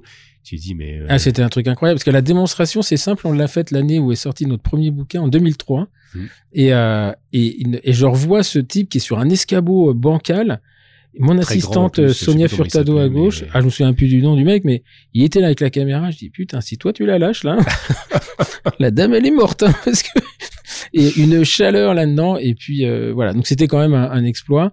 Ça le reste toujours, mais sur le plan technique, maintenant c'est des caméras qui sont commandées. Enfin, c'est n'a plus rien, à, plus rien à voir. euh, euh, voilà. Et donc toi, tu, euh, tu, tu intègres donc la, la tu, Enfin, tu, tu vois cette Et, et vidéo donc, en tu fait, je, de- rencontre, je rencontre Gérard, je vois ça et, et je dis, mais moi, je trouve ça génial et, et j'aimerais, euh, j'aimerais euh, pouvoir euh, faire ma thèse là-dessus parce que je savais pas trop sur quel sujet faire parce que la plupart des sujets en paro étaient quand même trustés par, bah, par le chef Mhm. de service et puis moi, je n'ai pas forcément envie de faire des choses avec lui. Donc, enfin, par le chef de, de service de, de paro. Et, et je, je voulais un truc un peu original qui, qui me sorte un peu de, de mes choses. Et je me dis, mais ça pourrait être génial, etc. Et là, et je me dis, mais bon, est-ce que le sujet a pas déjà été pris? Et là, Gérard me dit, oulala, là, tu sais, nous, entre 76, euh, enfin, je crois que première thèse, ça doit être 76. 76, voilà, ouais. 76. Entre 76 et euh, 84, Mhm. il y a peut-être eu 11 thèses sur la vidéo. Parce Mhm. que c'était le moment où le service de garancière se montait, donc justement avec Gérard Baudouin, et le service de Reims, qui avait son qui, exact. avait- qui était à droite, là, qui- juste à côté de l'amphi. voilà, euh, les deux plus gros services de retransmission euh, qui se faisaient euh, en dentaire. Et donc tous avaient fait leur thèse là-dessus. Et depuis, plus rien. Il y avait rien du tout. Donc j'avais vraiment champ libre pour, euh, pour faire. Et Gérard m'a dit, bah écoute, euh, viens sur les prestations avec moi. On vient, je te prends euh, sur mon, sur mes épaules. On va faire, euh, on va faire ça. Et je lui dis, mais moi, ce que je voudrais aussi, c'est pouvoir, euh, dans le cadre de la fac, puisque je commençais à avoir envie justement Mhm. peut-être d'aller plus loin au au niveau de la fac, c'est qu'on puisse aussi filmer nous euh, les gestes pour les étudiants, montrer etc. Et là, bon bah on est dans les années euh, 2009. Mm. Et il faut savoir qu'en 2009, bah, il y a pas grand monde qui fait de la vidéo. hein. Que les endodontistes. Que les endodontistes dans leur microscope. Ouais. Et en fait, et, euh, et, et ça, c'était intéressant parce que le, le, alors pourquoi les, tu sais pourquoi les endodontistes? Euh, bah, non. tout simplement parce qu'on est les, on est les seuls, euh, cadreurs de notre geste. Oui, exactement. C'est-à-dire que euh, je suis euh, l'endodontiste est capable de montrer ce qu'il veut montrer. Il n'a pas à dire bah, filmez là, filmez là. Mm. Donc on n'a pas besoin d'un cadreur. Et donc c'est pour ça qu'aujourd'hui, par exemple, toutes nos démonstrations en direct qu'on fait dans le cadre de Jolsi d'Endo Academy, elles se font de mon cabinet. On a trois caméras qui sont euh, commandées euh, Mhm. et on a une, une réalisatrice qui nous euh, voilà qui fait les plans larges, etc. Mais par contre, je reste maître de ce que je veux montrer au moment où je veux le montrer. C'est vrai. Et ça, c'est un confort qui est extraordinaire. Parce que globalement, tu es en paro, tu veux filmer, c'est pas toi qui as la caméra, donc tu sais pas ce que le type il filme. Tu es obligé de regarder sur l'écran de contrôle. Non, bah mettez-vous un peu plus. à. Moi, je mets mon microscope et voilà. Et donc euh, euh, euh, très rapidement, et les ceux qui m'ont initié à ça, c'est euh, euh, euh, c'était l'équipe à l'époque de, de Pierre, donc c'est Jackie Amor, euh, Hervé Usan. euh, c'est eux les premiers à avoir fait de la vidéo. On avait des espèces de de- d'enregistreurs mini DV. On faisait Ouais, euh, ouais, la digitalisation, etc. Et en fait, j'ai retrouvé et très vite, ça c'était en 2000, euh, 2000, attends, moi j'ai eu mon, mon microscope en 98 et on a commencé à faire de la vidéo en 2000. D'accord. Voilà, donc on avait, alors il fallait voir l'installation, hein, c'était c'était quelque chose. Et même les, les caméras de Gérard à l'époque, elles étaient. C'était énormes. énorme, c'était énorme. Et donc lui, Gérard me disait toujours, mais c'est incroyable. Et on, on filmait en tri-CCD. Hmm. Donc euh, alors c'est des caméras, ça valait, mais c'était abominable. Le prix, c'était euh, c'était un truc complètement démentiel. Et en fait, très vite, moi j'ai repris ça parce que ça m'a renvoyé à ma formation initiale, puisque quand j'ai Hmm. passé mon bac, moi j'ai fait un, un bac de cinéma. Et donc j'a- j'avais, je retrouvais les rythmes, la durée des plans, la section, euh, etc., etc. Alors après, bon, j'ai pas le côté artistique que peut avoir euh, Lodoïs et, et Elsa euh, euh, de French Tooth, mais euh, euh, voilà. Et c'est pour ça que les endodontistes ont été les premiers. Et en plus, c'était hyper impressionnant parce que euh, les gens euh, découvraient ce qu'ils ne voyaient pas dans leur Oui, cabinet. C'est vrai. Et c'est ça qui était incroyable. En paro, à la limite, Oui, on voit euh, quand même. tu vois quand même. yeux, mais- Nous, on leur montrait ce qu'ils voyaient pas. Hmm. Et on leur disait, bah voyez, vous fracturez un instrument, bah, en fait, c'est pour ça. Et l'autre, il dit, ouais, mais moi, j'ai jamais vu ça. Bah oui, mais c'est ça. Non, non, Voilà. c'est vrai et, que ça- euh, Et, et donc c'est vrai qu'en 2009, euh, bah, à part les Kayat, euh, entre guillemets, les frères Kayat qui, qui faisaient déjà appel à Gérard pour la vidéo, etc. Mais il y avait si, il y très, avait très Jacques, peu de gens. et Jean-Yves. Il y avait Jean-Yves Cochet qui faisait Non, beaucoup de parle- chirurgie. en- Ah oui, en- oui. en- Et donc, enfin, il y avait pas tant de monde qui faisait ça. Et donc, moi, je voulais avec un, un système assez simple, donc petite caméra grand public, parce que 2009, on a Mm, quand même mm. des caméras HD Hum, sont hum, présentes. hum, hum. avec des petites mises au point automatiques, etc. Et, et Gérard m'avait montré comment bidouiller les systèmes, ajouter des, ajouter euh, différentes options qui permettaient en fait d'avoir des très belles images, même avec des caméras à 800 euros, grand public, etc. Et donc je me retrouve donc pendant ma sixième année à la fac, euh, donc à, à l'hôpital à Reims avec Marie Pascal. Et euh, donc j'avais des trépieds que je calais sur moi avec une ceinture pour faire euh, tripode sur mon corps et la caméra qui arrivait en plongée sur la tête du praticien. Et on a commencé à filmer des greffes de gencives avec Marie Pascal. On montait les vidéos. Alors il y avait du sang partout, etc. Bon, bah, peu importe. Hum, hum. Mais on a eu nos premières images et qui étaient, qui étaient vraiment sympas. Et, et dans le cadre de la thèse, Gérard m'a fait l'amitié de me dire euh, non mais pour ta thèse on va faire mieux. Je viens, l'œil dentaire vient à la faculté de Reims et on va filmer euh, ce que tu veux. Hum. Et donc moi, je, tout fier, je, je dis à mon directeur de thèse, donc qui était, euh, euh, c'est Louis-Frédéric Jacquelin qui avait accepté de diriger ma thèse. Et, euh, et il me dit mais c'est génial, attends quelqu'un comme ça qui vient dans notre, dans notre mhm. fac, euh, qui, qui va pouvoir faire des images. Euh, Je dis bah moi je veux faire de la paro pour dans le Mhm. cadre de ma thèse, mais il vient une journée, donc euh, si on veut filmer d'autres choses dans le cadre de l'université, Gérard est d'accord. Donc euh, et on aurait dû donc faire du débridement. Et on verra que je filme tellement de débridement finalement que c'était peut-être un signe euh, avec Jean-Marc Zoboda. Euh, on devait euh, faire euh, donc des extractions simples, euh, je me souviens plus, mais ça me reviendra. Et on devait faire donc de la muco avec Marie Pascal. Et donc Gérard avait bloqué sa date, venait avec tout son matériel, etc. Et on devait filmer donc dans euh, sur le fauteuil de, de Jean-Marc Zoboda qui euh, qui, euh, qui bien qu'il ait eu la date 20 fois, bien sûr, euh, a dit qu'il était beaucoup trop occupé pour euh, pouvoir faire ça. Donc, euh, donc on s'est limité aux extractions et, et à la chirurgie Ouais, mucogingivale. Et c'est Jean-Louis Curiot qui a déplacé ses, patients, euh, déplacé ses patients et qui m'a laissé euh, son box privé de Sébastopol pour pouvoir le faire. Sinon, on n'aurait rien fait. Encore une fois.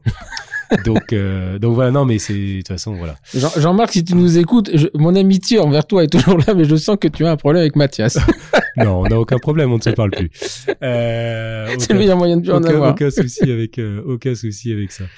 Euh, donc euh, donc voilà et mais à l'époque non j'avais à l'époque je n'avais aucun problème avec euh, avec personne et euh, et, et donc on, on fait ça. Et donc bah, quand j'ai passé ma thèse forcément tu imagines que ma thèse en fait c'était euh, j'expliquais l'intérêt qu'on pouvait avoir de la Mm, pédagogie et de l'apport de la vidéo dans le dans la pédagogie.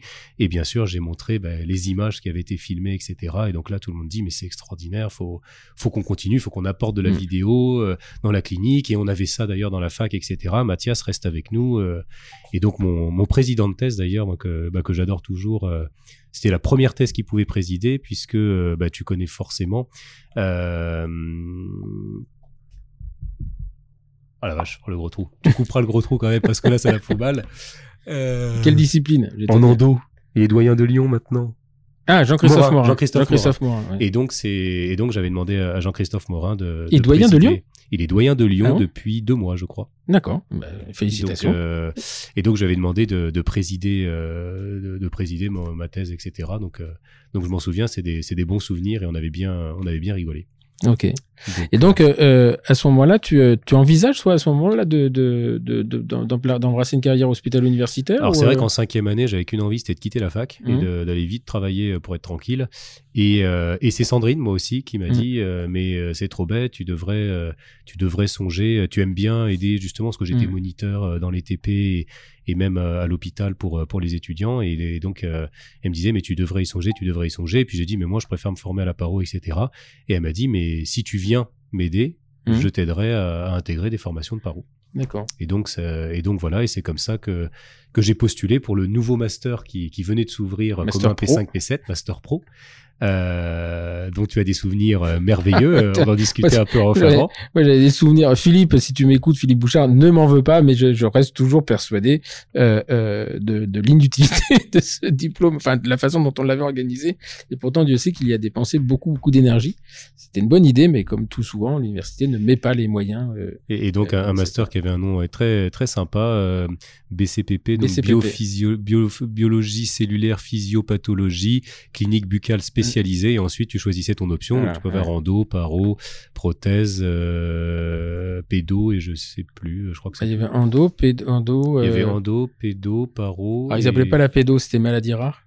Ouais. Euh, et prothèse, je crois, ou restauratrice. euh, euh, il y a prothèse et paro. Ouais. Ouais, c'est ça. Prothèse fixe. Et, euh, et donc c'était et c'était quand même assez costaud. hein. C'était deux jours et demi par semaine Mm, euh, avec la clinique, avec une journée de clinique pendant deux ans. Euh, mais ça c'est vraiment. euh, Enfin voilà, moi j'ai moi j'ai beaucoup aimé. C'est là où je t'ai connu d'ailleurs. euh, C'est là où je t'ai rencontré dans dans le cadre justement de de Ah, ces. on s'était rencontrés avant avec euh, Gérard. on s'était croisé avec Gérard. euh, Mais je t'ai eu comme euh, c'est le seul moment où je t'ai pu t'avoir comme enseignant et on, on sentait bien que tu n'avais pas du tout envie d'être là euh, très clairement. C'était sur la revascularisation Ouais, pulpaire Mmh, mmh. euh, où on devait avoir fait un peu la un peu la, la revue de littérature pour essayer d'en sortir des recommandations Mmh, mmh. et, euh, et ouais je m'en souviens bien t'étais pas très content d'être là Non, pas. En fait, j'avais l'impression qu'on me demandait de faire des cours à des gens qui étaient pas concernés. C'est, euh, voilà. Je pense autant euh, euh, le, le problème de ce de ce euh, de, de ce master, c'est que il fallait un tronc commun, il fallait y mettre des choses dedans, mais c'était pas réfléchi. C'est-à-dire que euh, quel est l'intérêt de reparler de revascularisation à des gens qui voulaient faire de la paro, alors qu'il y avait des choses beaucoup plus intéressantes à faire? Bah, c'était ah non alors moi c'est justement moi j'ai pas aimé alors moi dans ce master j'ai pas du tout aimé les cours de paro. Je trouvais qu'ils étaient euh, ni faits ni à faire et que vraiment on sentait que ils étaient pas préparés. Mais les cours qui ont été faits ailleurs pour moi ça a été une ouverture incroyable. Mm, enfin moi mm. j'ai pendant ce master j'ai appris l'endo enfin moi je, suis sorti en endo je faisais de la thermo enfin parce que je suis sorti j'étais omni et je faisais euh, la- du compactage à froid euh, Mm, uniquement mm, mm. euh, je veux dire le rinçage à l'EDTA ouais j'en avais peut-être entendu Oui. parler mais vite fait je comprenais Mais pas pourquoi. globalement, je, je pense que si tu veux, par exemple, tu prends n'importe quel master. J'ai fait un peu le tour du monde des universités. Il n'y a pas un master de, de d'endo où on- tu vas avoir des cours de paro. Alors, tu vas avoir une ouverture, mais globalement, quel est l'intérêt pour quelqu'un qui veut se spécialiser en paro d'aller lui expliquer des techniques d'obturation Tu vois, même ça, tu peux le faire Ouais. dans le cadre d'une, d'une euh, vision globale, mais pas dans le cadre d'un dans- je, suis- je suis d'accord, mais dans, dans le cadre des, des collaborations, enfin moi je sais que là, là dernièrement, j'ai pas mal travaillé avec euh, avec Sarah Attal et euh, et pour moi c'est moi j'ai adoré parce qu'en fait on a on a une vision qui, qui se rejoint et dans les lésions endo-paro puisque l'endo et la paro ben, on travaille sur les mêmes tissus quand même Mm, alors pas mm. du même côté mais on travaille vraiment sur les mêmes tissus et de voir que parfois on, on ne cherche pas les mêmes choses finalement ben, ça nous aide à travailler de concert et de savoir ce qui peut être fait donc c'est vrai que enfin moi j'adore puis bon c'est une ouverture aussi c'est de penser à autre Ah chose c'est de voir autre c'est chose pas le c'est fait de, c'est pas le fait de, de ne pas parler d'endo ou de paro ou de resto parce que globalement, euh, euh, hier j'étais à Bordeaux avec des étudiants et je leur disais mais avant de vous spécialiser, faites de l'omnipratique puisque c'est ce Mm. qui vous donnera une vision globale. Mais euh, euh, globalement, il y a, si tu veux, quand tu arrives dans tes formations un peu spécialisantes comme ça, il y a, il y a tellement à faire passer déjà dans ta discipline que euh, puis tu le sens bien. Si tu parlais Mm. tout à l'heure de, de, de la salle. Euh, euh, moi, les gens de, de, de, de paro, alors il y a les pédos et les endos, ils étaient intéressés par ça, mais peut-être que toi ça t'intéressait, mais c'était franchement pas la majorité des gens. non je suis Et, d'accord euh, et, et, et globalement, à ce moment-là, il fallait faire ce que j'ai dit, faites un, un master de, de, clinique globale, mais ça. pas, euh, mais je vois pas l'intérêt d'aller faire. Enfin bon, donc ça c'était, et puis surtout c'était, les raisons étaient pas, étaient pas idéales. Enfin bon, voilà, ça c'est. voilà ça on fera pas l'histoire mais effectivement Non, enfin pas l'histoire. Après, c'était et, tous les tous les cinq ans, fallait refaire la maquette, il fallait refaire des réunions et et globalement, on avait quand on avait les retours des étudiants, il y avait jamais personne qui était content. Mm. Voilà. parce que euh, bah, si soit tu, en fait tu soit tu rencontrais un enseignant qui vraiment te qu'on qu'on mettait à transmettre, etc. Et que c'était intéressant, ce qui a été le cas toi avec euh, avec euh, Dominique Guez. Oui. C'est- Voilà. Mais si tu avais cette chance-là, mais tu as eu la- un autre paro qui en avait rien à foutre. Ah oui, non, mais ça a été. bah, moi, c'est vrai que ça, ça a été compliqué parce que j'ai intégré le master, mais on n'était pas très content que j'intègre le master, comme Mmh, je t'avais mmh, expliqué mmh, un peu en off. Et, et du coup, euh, moi voilà, enfin, je veux dire, euh, on a dit défoncez-le, et pendant deux ans, je me suis fait défoncer pendant ce master, et, et j'ai failli abandonner. De toute façon, moi, j'ai en, en début de deuxième année du master, j'ai failli euh, complètement arrêter. Et, euh, et j'ai d'ailleurs j'avais fait ma lettre de démission en disant bah j'arrête, je, je ne poursuivrai pas parce que de toute façon, je veux dire, je chialais en faisant des allers-retours pour aller pour aller à ce truc-là parce que chaque fois que j'y allais, de toute façon, c'était pour me prendre des, des réflexions. Mmh, mmh. Et, euh, et moi, c'est Bernard Pelat qui est intervenu et qui euh, qui a fait un courrier. Un courrier en disant euh, très clairement, bah, soit vous arrêtez de vous en prendre à lui, soit vous mettez par écrit les raisons et on ira voir au niveau administratif Mm. pourquoi et annuler son inscription. Mais Donc, encore une fois, c'est euh, et moi je, je, enfin, je pense, je sais pas, c'était peut-être des raisons personnelles, mais je pense surtout que euh, les enseignants ne comprenaient pas. Il y avait, euh, on, on comprenait pas. On nous, on nous disait faut faire ça, mais euh, euh, voilà. Et encore une fois, les gens qui faisaient le master que tu connaissais, toi comme euh, il y a eu Brice Riera, etc., qui ont Mm. fait le master derrière, mais eux ils savaient pourquoi ils étaient là et on les connaissait, donc ils avaient déjà un praticien de référence.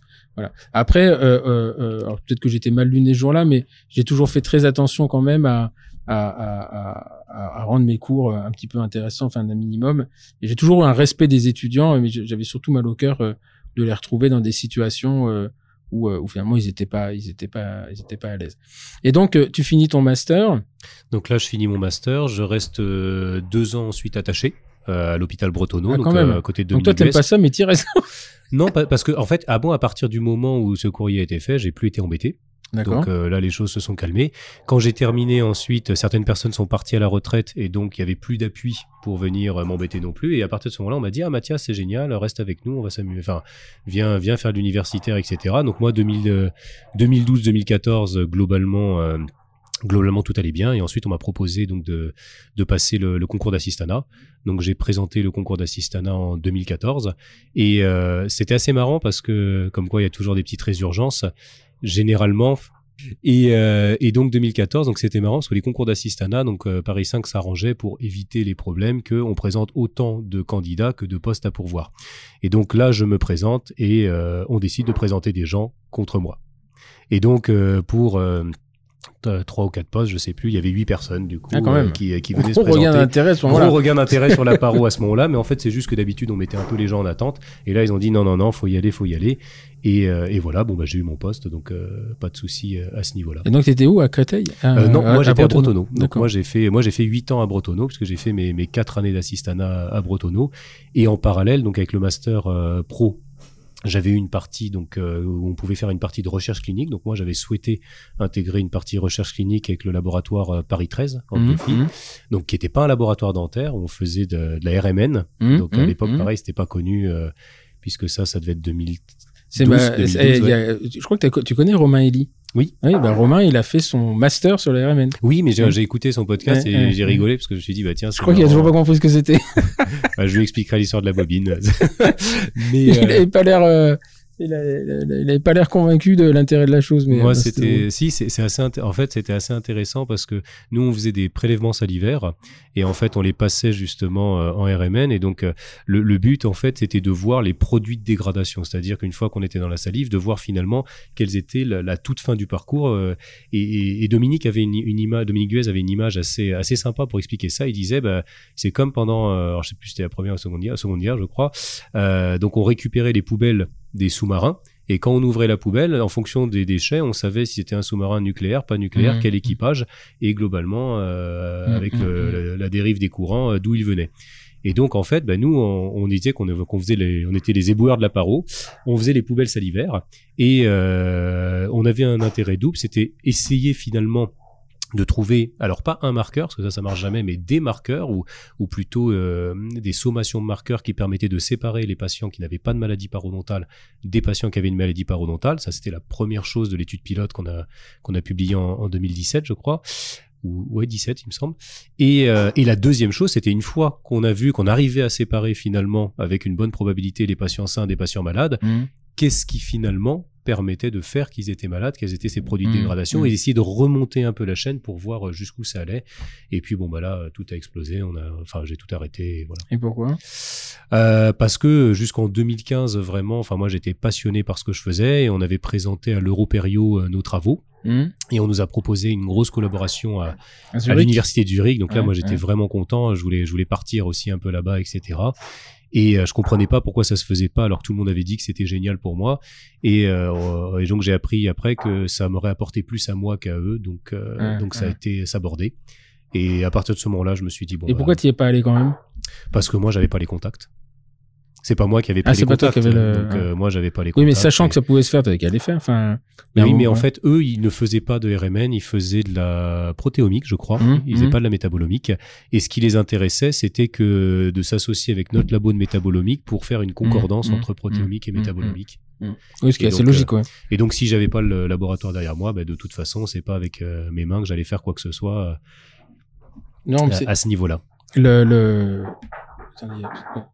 Je sais, ils sont en train de défoncer la, la terrasse. Ou alors il le fait exprès, mais euh, je sais pas. Et euh, donc Zurich, ça, ça, ça, se- ça s'arrête. euh, Euh, Bah du coup, j'ai même jamais été là-bas. Euh, donc euh, voilà, le- l'article était toujours en rédaction. À chaque fois, ça avançait bien, euh, mais euh, personne, enfin, je veux dire, il y avait plus personne me le corrigeait, etc. Et au bout d'un moment, euh, j'en ai eu marre, j'ai laissé tomber. Ça commençait à impacter énormément ma vie personnelle. Donc, euh, donc j'ai Oui. décidé d'arrêter. Et Ça, bah, ça, on- je pense que J'en parlerai, c'est le principe de la recherche. voilà, c'est il paraît. Donc, euh, donc du coup, j'ai décidé d'arrêter. Et, euh, et voilà, donc j'ai tout laissé tomber et, et j'ai quand même terminé cet article qui est sorti que deux ans, deux ans plus tard. D'accord. Et c'était qui ton directeur de de de, de Alors mon, recherche, co- enfin, qui, mon, qui- mon co-directeur, c'était Dominique. Dominique. Et le, le, le directeur, c'était le laboratoire. C'était au laboratoire. D'accord. Et Bernard était pas dedans? non. Bernard était pas, il était déjà à la retraite. Ah, il était déjà à la retraite parce que lui, la salive, il connaît quand même. Enfin, ouais, bah oui, sur les fluides, il avait, il avait énormément travaillé. Ok. Et donc depuis, t'as plus refait de recherche? Non, j'ai j'ai pas. Alors euh, euh, depuis, alors j'ai pas travaillé en recherche clinique, mais j'ai beaucoup travaillé dans euh, dans les euh, réseaux re- recherche et développement. Par contre, avec de l'industrie. D'accord. Et ça, j'ai eu l'occasion euh, dans différentes sociétés d'y passer et j'ai retrouvé le même plaisir finalement Mm, de, bah, de, de questionnement, d'aller voir un peu ce qui se passait, etc.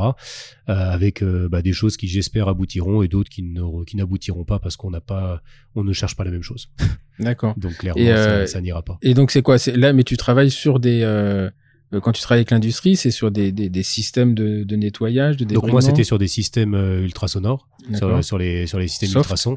Euh, voilà. Alors c'est vrai que c'est toujours marrant quand les gens disent soft parce que c'est vrai qu'on travaille sur des amplitudes très faibles pour qu'il n'y ait Mhm. pas de douleur puisque c'est l'amplitude qui donne la douleur et pas du tout le, le et pas du tout le fait d'un balayage ou un martèlement comme on peut entendre euh, à certains à certains moments.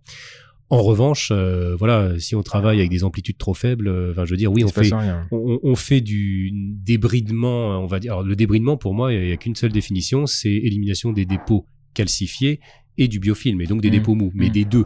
Et si on se met sur une puissance de 2-3, c'est-à-dire à 10% du puissance de la machine, je veux dire, le biofilm, d'accord, mais le tartre, il va rester. Moi, je travaille à 7, 7, c'est, c'est entre 30 et 45% de la puissance de la machine. Mhm. Et là, non seulement il y a zéro douleur, mais en plus, on peut éliminer le tartre, on élimine les biofilms, on préserve le sément, et le patient, même à 9 mm de poche, il ne sent pas ce qu'on fait. C'est-à-dire, on est sous la gencive, on a 9 Mhm. mm de poche.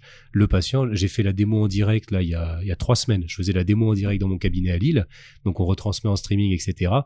Et euh, je dis, voyez, le patient en a absolument pas mal, il sent rien, on voit bien dans les images qu'on est, qu'on est très profond. Et là, le patient lève la main, ah, ah, ah, ah, merde. Du coup, j'arrête, j'enlève les, j'enlève les écarteurs doubles, et puis je lui dis, qu'est-ce qui se passe? Et il me dit, euh, ah non, non, euh, j'ai pas mal sur la dent, mais votre écarteur, là, il il m'a pousse pris le- en haut, etc. Et, donc j'ai j'ai surtout pas coupé ça après dans les montages, je l'ai laissé parce que ça me fait Mm. rire, c'est-à-dire que je lui ai fait mal parce que je mets des écarteurs doubles pour que les gens voient avec la caméra, Mhm. chose Mhm. que je fais pas quand je travaille euh, au quotidien. Et donc en fait, on n'a pas révolutionné euh, la façon de faire la paro. D'ailleurs, j'ai rien inventé. Euh, mais par contre, euh, ben, on a révolutionné l'expérience patient. Mhm. C'est-à-dire qu'il n'y a pas d'anesthésie du tout, même pas euh, topique. Euh, Il n'y a aucune douleur. Le patient nous dit j'ai moins mal que quand mon dentiste me fait un détartrage. Et donc, quand euh, s'il y a une récidive ou si on doit reprendre des traitements de poche, le patient il n'a pas peur, il ne fuit pas les traitements parce qu'il n'a pas mal, il ne se sent Mhm. pas. Mais quand, cette, cette conception de la paro, parce que bon, j'ai bien compris qu'il y avait deux écoles euh, qui s'affrontaient. Euh, trois, trois écoles. Ah, bon, euh, c'était, euh, euh, ça a été formé dès le départ à ça avec Marie-Pascale Hippolyte? Non, parce qu'elle, elle, bon, de mémoire, elle Elle, avait. elle euh, surface bien, elle surface le bien et- à la fac de Reims. Voilà. et donc, c'était venu d'où cette histoire? De le master? Alors, euh, alors euh, non, en fait, ça, ça a été une évolution assez logique. C'est-à-dire, moi, j'ai pas appris la paro dans ce, j'ai pas appris la paro à la fac. Mhm. J'ai clairement pas. J'ai appris la paro en fait euh, au contact de différentes personnes. J'aime bien dire que j'ai eu trois révolutions finalement euh, euh, dans ma pratique de, de la paro et grâce à la vidéo. Et c'est vraiment ça qui m'a aidé. C'est-à-dire que bah, quand je faisais de l'enseignement, j'ai filmé. Donc depuis 2009, je, je pense en paro avoir une des plus grosses bibliothèques vidéo euh, Mhm. existantes sur les traitements paro parce que depuis 2009 à aujourd'hui, je filme vraiment très très régulièrement. Et des traitements simples, pas que de la chire, parce qu'il y a beaucoup de gens qui filment la chire, mais moi j'ai filmé surtout, euh, enfin maintenant tout, mais surtout au début le long chire. Et donc je filmais les, les traitements aux ultrasons avec euh, les inserts classiques, euh, sous anesthésie. euh, alors le réglage, il était bien en goutte à goutte, etc. Mhm. Mais sans anesthésie, on aurait appelé ça de la torture et pas et pas du soin. Et donc je fais mes vidéos et je rencontre en, je crois 2013. J'utilisais déjà les inserts spécifiques de paro, mais pas efficacement. Donc je faisais comme les gens disent, c'est-à-dire le petit débrinement où c'est pas assez efficace pour le tarte et je reprends mes autres inserts et quelques curettes de temps en temps. Bien qu'à la fac on m'avait dit euh, on n'enlève pas le sément mais on curte le tissu de la poche. Moi j'appelle Mhm. ça le déchiqueté mais bon c'est pas grave. Et, euh, et donc je fais ça et, et, euh, je rencontre Gilles Gagnon, on m'avait dit le pape de l'ultrason etc. Et donc on discute et je lui dis bah, j'aimerais bien vous montrer un peu ce que je fais en vidéo etc. parce que j'aimerais votre avis. Et là, je lui montre et, et Gilles me dit, donc euh, 2013, avec euh, avec une euh, son amitié débordante, euh, ce que tu filmes, c'est de la merde. Alors, il l'a peut-être pas dit exactement comme ça, mais mais en gros, c'est ça que je prends, c'est-à-dire, euh, en gros, ce que tu montres, c'est nul. C'est bullshit. T'as rien compris. T'as vraiment rien compris. Là, je me vexe un peu parce que je me dis, bon, t'es gentil, j'ai quand même mon master de paro, euh, Mm. enfin, je fais pas mal de choses, puis, puis ça fonctionne. Mm. Clairement, moi, c'est ce qu'on me dit toujours. On me dit, mais moi, ce que je fais, ça fonctionne. Il n'y a pas de souci. Et, euh, et il me dit, c'est pas comme ça qu'on utilise les ultrasons, etc. Et je suis un peu piqué au vif, mais, mais moi, je suis curieux. Mhm. Et j'aime, j'aime comprendre comment les gens font. Et je lui dis, bah écoute, euh, c'est simple parce que moi, c'est ce que je montre qui est nul, mais toi, c'est tes vidéos qui sont pourries. Donc peut-être qu'on a moyen de s'associer, de faire quelque chose ensemble, comme ça, euh, bah, tu, mets, tu m'apprends à bien manipuler les ultrasons, et moi, je te, je te ferai des belles vidéos. Des trucs qui sont pas euh, flous, Mhm. euh, de loin et un peu dégueux. Et euh, si tu m'entends, Gilles, je t'apprécie énormément. Mais c'est vrai qu'on s'est rencontrés, je crois que c'était à Lyon comme ça. Et donc, très gentiment, Gilles me dit, OK, pas de souci, euh, pas de problème, enfin vraiment euh, à ce niveau-là. Et donc, il est venu, euh, il est venu à Paris, il est venu à l'hôpital Bretonneau et on a commencé à, à filmer une gingivite d'ailleurs qui est dans qui est dans mon livre. Et, euh, et donc, euh, ah non, non, non, on avait d'abord filmé une autre, un autre patient avant.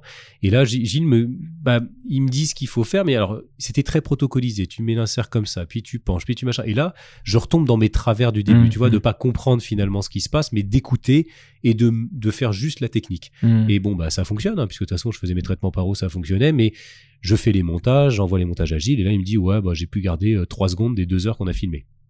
En gros, il y a trois secondes de correct sur deux heures. Là, je dis, écoute, euh, t'abuses un peu, t'étais à côté de moi, donc euh, Mm. si c'est si ça va pas, faut faut qu'on corrige. Et donc, il est revenu. Et en fait, j'ai d'abord discuté, là j'ai compris, je me suis dit d'accord, en fait j'avais pas compris comment fonctionnaient les ultrasons, j'avais pas compris le principe, et en fait on s'en fout des protocoles, faut se libérer complètement, juste faire travailler l'extrémité, et, et ça a tout révolutionné. Et là j'ai vraiment compris, et alors après bah on- après bah, j'ai filmé, filmé, filmé, filmé, et c'est vrai que aujourd'hui c'est, enfin je veux dire je sais même plus quoi en faire de ces vidéos au bout d'un moment. Mm. Donc euh, Et donc c'est avec ça que tu montes Paroclap. Et alors pas encore, c'est-à-dire que là en fait, euh, donc ça c'était 2013, m- et j'utilisais en brossette euh, du gum, mais bon, tu Mm. prends gum, tu prends Inava, si tu voulais faire mieux, tu prenais Krinex, c'était un petit peu plus difficile à trouver, mais c'était un peu plus efficace. Et en 2015 arrive Curaprox en France. Mm. Et euh, donc il y a un TP qui s'organise à la fac de Montrouge pour euh, montrer ce qu'était Curaprox. Et là c'est vrai qu'avec un groupe de copains, tout le monde dit oh, on s'en fout quoi, des brossettes c'est bon, on utilise. Et je me dis ah mais moi je me souviens de Frédéric Dufaux. Je sais Mhm, pas si tu, tu vois sans doute mhm. qui c'est, qui m'en avait parlé de Curaprox et j'adore Fred et je me suis dit bah faut que j'aille voir. Et donc je vais à STP et j'étais déjà utilisateur de brossettes pour moi, pour pas avoir Mhm. de carrière interdentaire. Donc euh, j'utilisais déjà des des, des, des gums, euh, enfin les, les petites gums, les, les 08 je crois, ou je sais plus comment ça s'appelait, enfin les rouges, j'utilise plus maintenant. Mhm. Et euh, enfin j'utilise plus les gums. Hein. et, euh, et donc euh, je, je leur dis, moi chez Curaprox, je leur dis bah moi les brossettes, ouais, j'utilise, je connais bien, je suis déjà convaincu. Euh, Par contre moi ça passe pas dans mes incisives mandibulaires, j'ai des petits chevauchements, c'est pas possible. Et là, l'hygiéniste me dit, est-ce que je peux essayer? Je dis, bah, faites-vous plaisir. Et, et elle me cale des brossettes entre mes interstices sans problème. Et puis pas des petites en plus. Euh, Mhm. Et là, je me dis, mais je sais pas passer des brossettes. Mm. Et puis ensuite, elle m'explique comment on se brosse les dents. Donc moi, j'expliquais la méthode du rouleau, euh, Stillman modifié, etc. Et là, elle me dit, non, c'est pas comme ça. Et puis elle me fait de la technique de basse modifiée où je sens les brins qui rentrent dans mon Mhm. sulcus et que le Ceci dit, moi, la technique de basse modifiée, c'est celle qu'on Reims. hein. Pardon La technique de basse modifiée, c'est celle qu'on va enseigner Reims. Oui, mais quand on l'enseigne avec une brosse à dents Inava dont les brins sont en nylon, ça défonce le Ah, sulcus, ça, c'est donc ça fait chose. très mal. donc euh, encore une fois, on peut enseigner la bonne technique, mais si c'est pas avec Donc, tu le bon prends quoi, matériel, Pour les c'est- sangliers, tu les prends quoi avec les... Non, mais euh, non, non. Euh, Inava, c'est Inava, c'est c'est du nylon et je veux dire, euh, en l'Inava 20 centièmes, c'est qui soi-disant souple, c'est une horreur et même la 15 centième, le nylon, c'est pas très agréable dans le sulcus. Et donc euh, c'est une soie synthétique chez Curaprox par exemple, et on Mhm. sent vraiment la différence. C'est-à-dire, il suffit d'essayer les deux, on se dit ah oui, c'est pas pareil.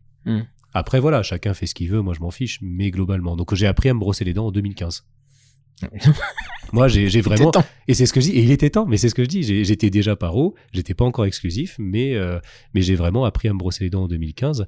Et, euh, et après, la, la toute dernière chose qui a vraiment révolutionné notre approche, ça a été l'approche psychologique du patient. Et ça, c'est mon ami Sébastien Jungo qui était la première personne que j'ai vue à Paris quand je suis arrivé. Et euh, et lui, en fait, euh, c'est le seul dentiste. Je pense qui a un DU de alors faut que de psychologie et psychiatrie de liaison. Mhm.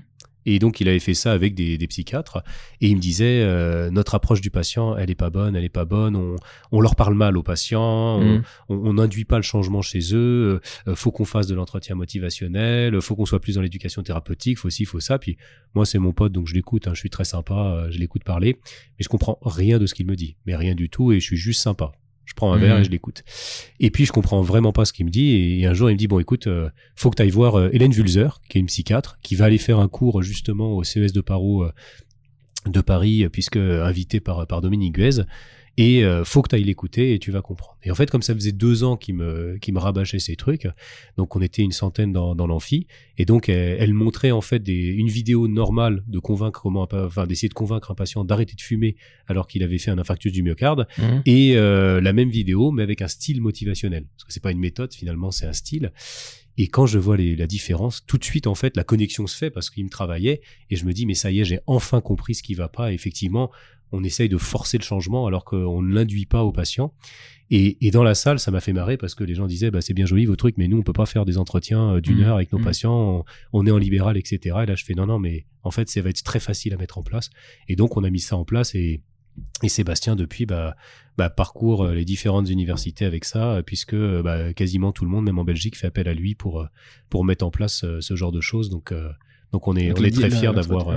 euh, fait ça. Mais c'est quoi Vous avez vous avez adapté. euh, On a adapté à la paro le style motivationnel. On a filmé à l'hôpital euh, Georges Pompidou euh, euh, des vidéos d'entretien motivationnel, bon bah avec acteurs, avec comédiens, euh, pour pouvoir justement en fait expliquer les différences et tout en expliquant les, les outils qu'on peut utiliser, le changement. Et aujourd'hui, nous dans nos formations, on passe euh, on passe quasiment une journée et demie à faire en fait de la communication, mais en euh, avec des ateliers et avec des Mhm. jeux de rôle pour permettre en fait parce que les gens ils nous disent bah moi mon patient MGN je sais pas comment le prendre en charge ou mon patient ça fait 10 ans que je le suis maintenant j'ai compris comment le traiter en paro mais je lui ai jamais dit qu'il avait une paro je fais comment? Mhm.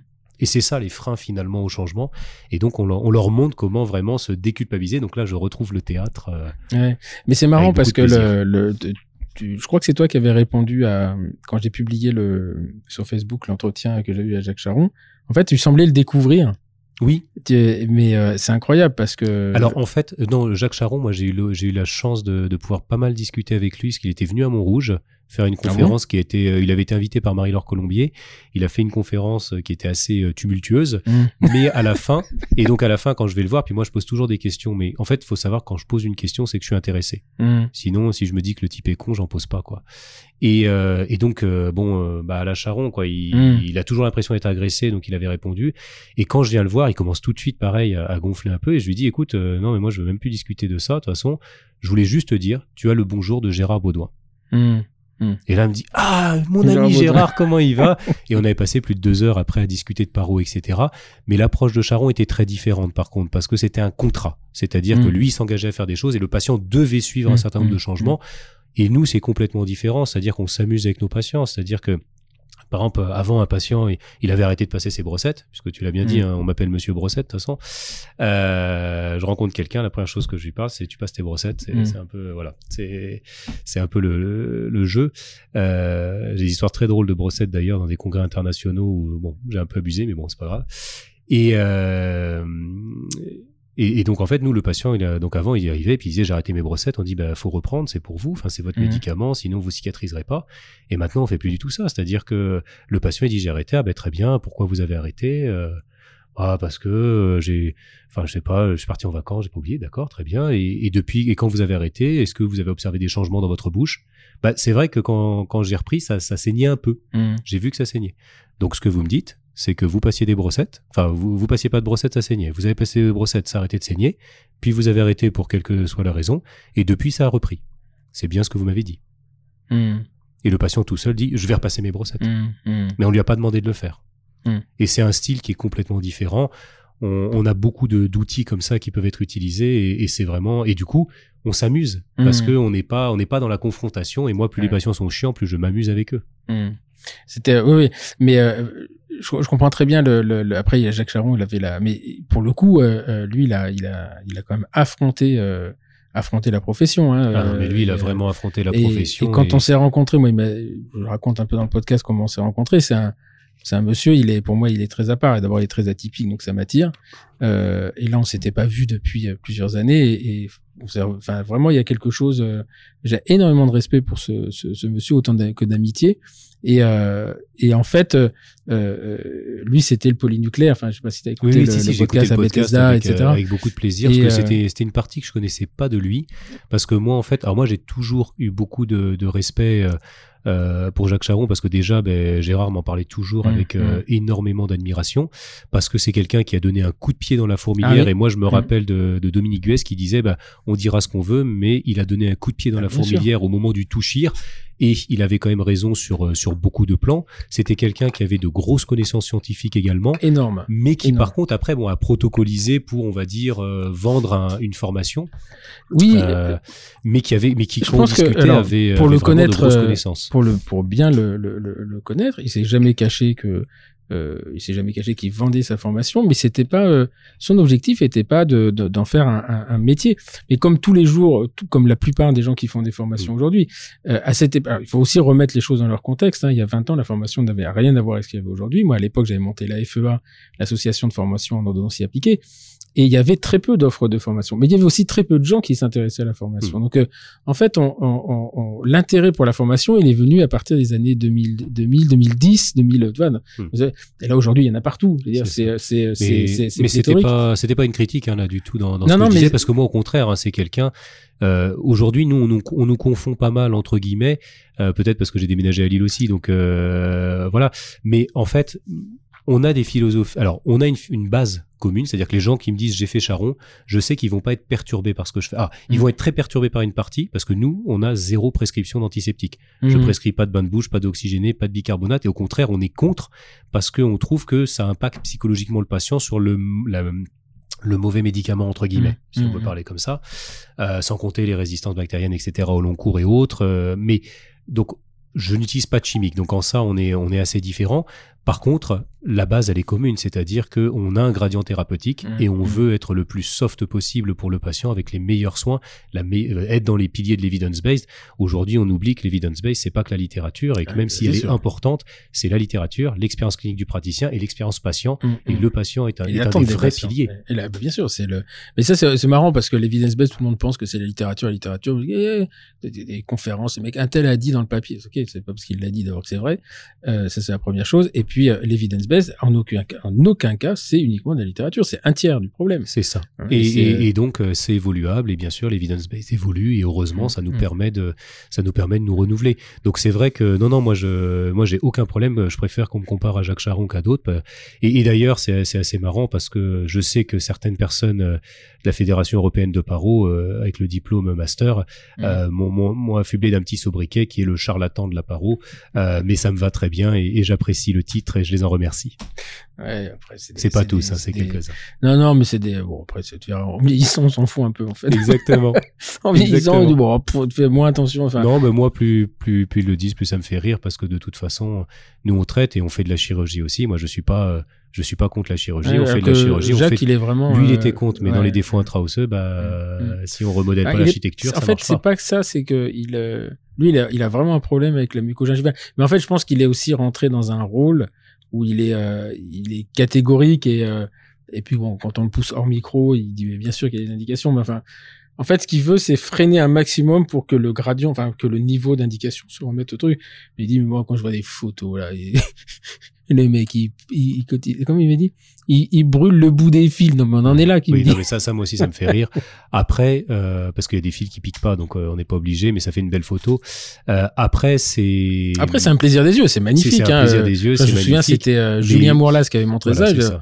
J'ai Ah bien. non, mais puis euh, Julien, euh, non seulement il travaille très bien, mais en Mm. plus, les, les photos sont, sont, sont assez magnifiques. exceptionnelles. ouais, ouais. Mais, mais par contre, euh, sans Jacques Charon, euh, jamais autant de gens auraient fait de la paro. Alors Mm. après, on aime, on n'aime pas, on trouve que les résultats vont jusqu'au bout ou pas, mais au moins les gens se sont intéressés et ont parlé de paro à leurs patients et ont tout du moins mis en, place un certain nombre de choses. Et alors, Jacques te dira qu'en fait, c'est pas c'est pas la méthode ou quoi que ce soit qui est qui est faillible, c'est la façon de l'appliquer. En fait, lui, il a en fait, il a, il, m'a expliqué, je crois qu'il en parle un petit peu dans le podcast, que ce qu'il avait vraiment vexé, euh, c'est de, se de, de, de, réaliser qu'en fait les gens prenaient 20% de ce qui de hmm. ce qui les intéressait, qu'ils mettaient en application, ils disaient mais ça fonctionne pas. Il dit mais non mais il faut pas prendre 20%. Enfin, les, les gens, il me dit moi ce qui, ce qui lui faisait mal au cœur, c'est qu'on associe sa, son protocole à euh, simplement l'utilisation du bicarbonate.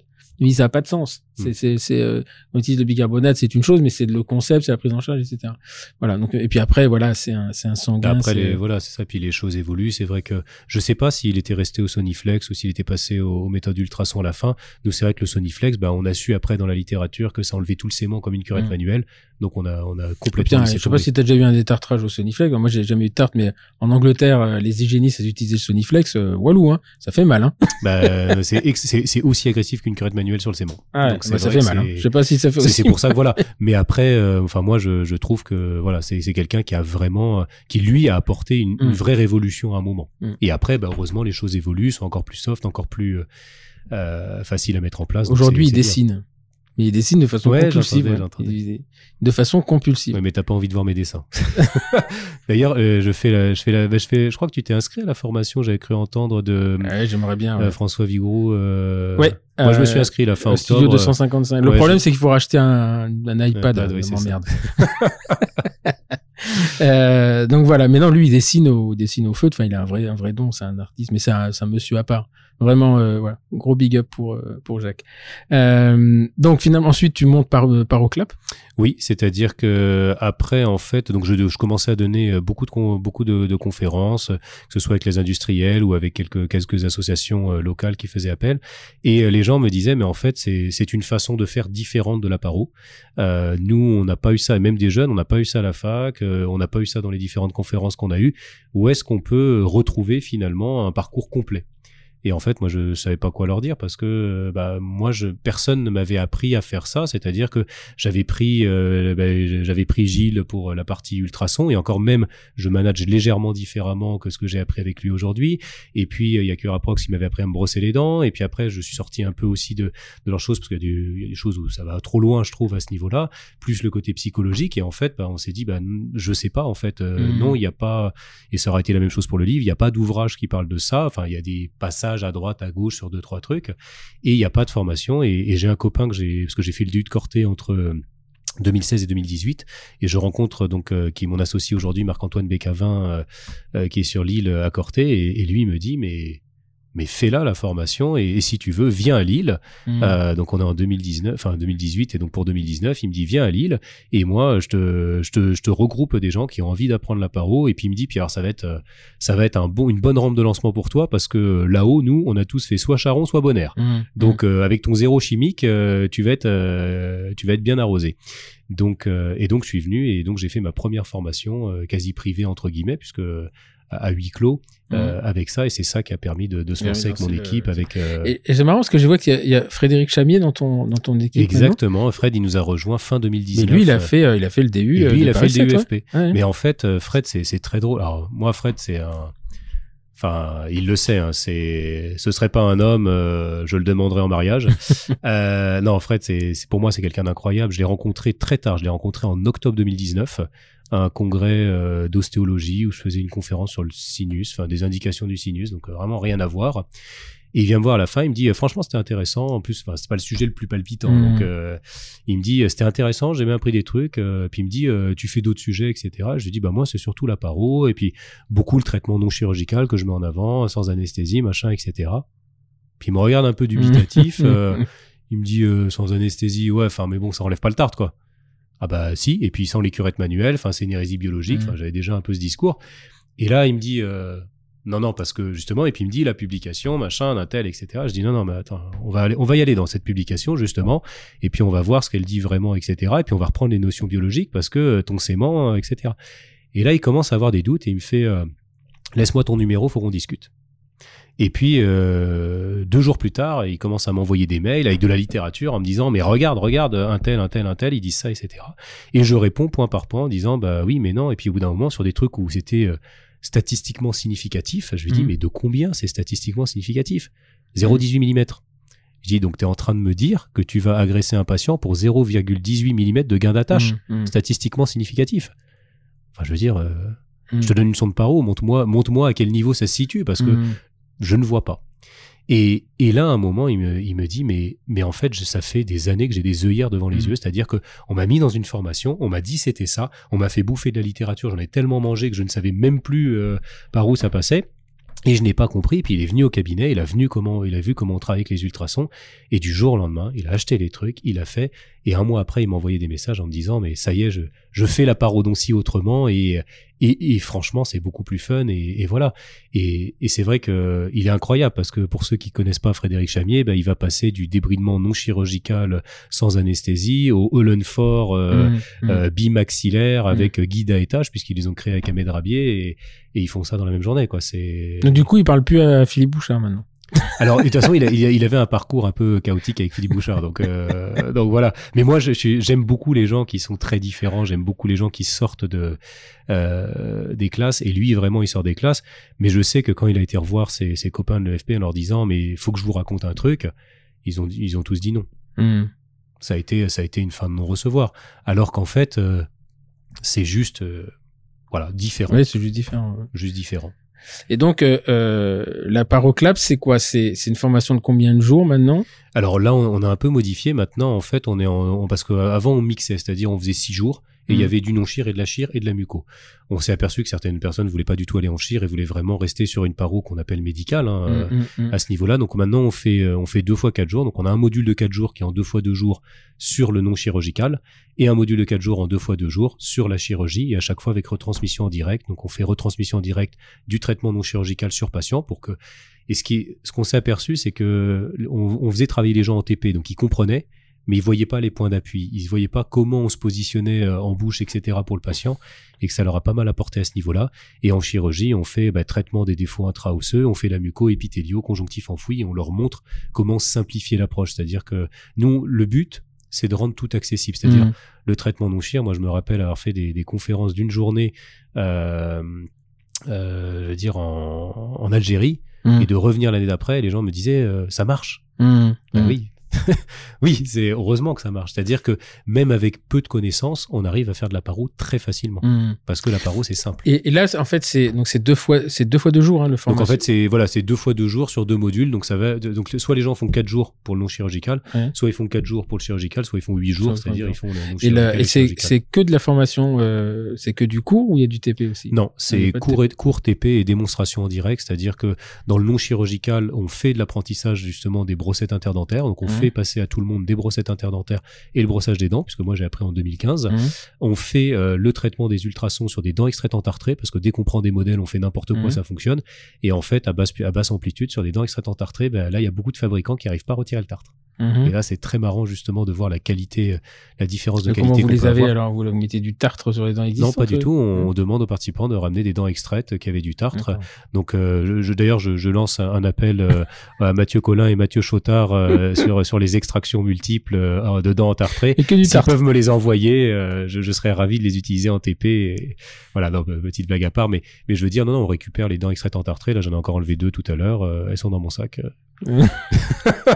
Oui, mais justement, est-ce que tu, tu modifies pas justement quand tu les sors parce que c'est le, le gros problème de du transport à sec. Est-ce que tu les tu les euh, Tu, tu peux modifier un petit peu, Mm. mais dans tous les dans tous les modèles de démo qu'on a pu me montrer, euh, vérifier, etc. La seule chose qui se rapproche de la réalité, même ceux de même ceux que que fait Benjamin Perron et Fred Ah ouais, Dufour non, mais euh, ça, ça part en soufflant dessus. le- Ouais. le- et justement, parce que nous, on a fait des modèles en 3D aussi pour la chirurgie avec Omar, hmm donc de Sphéno.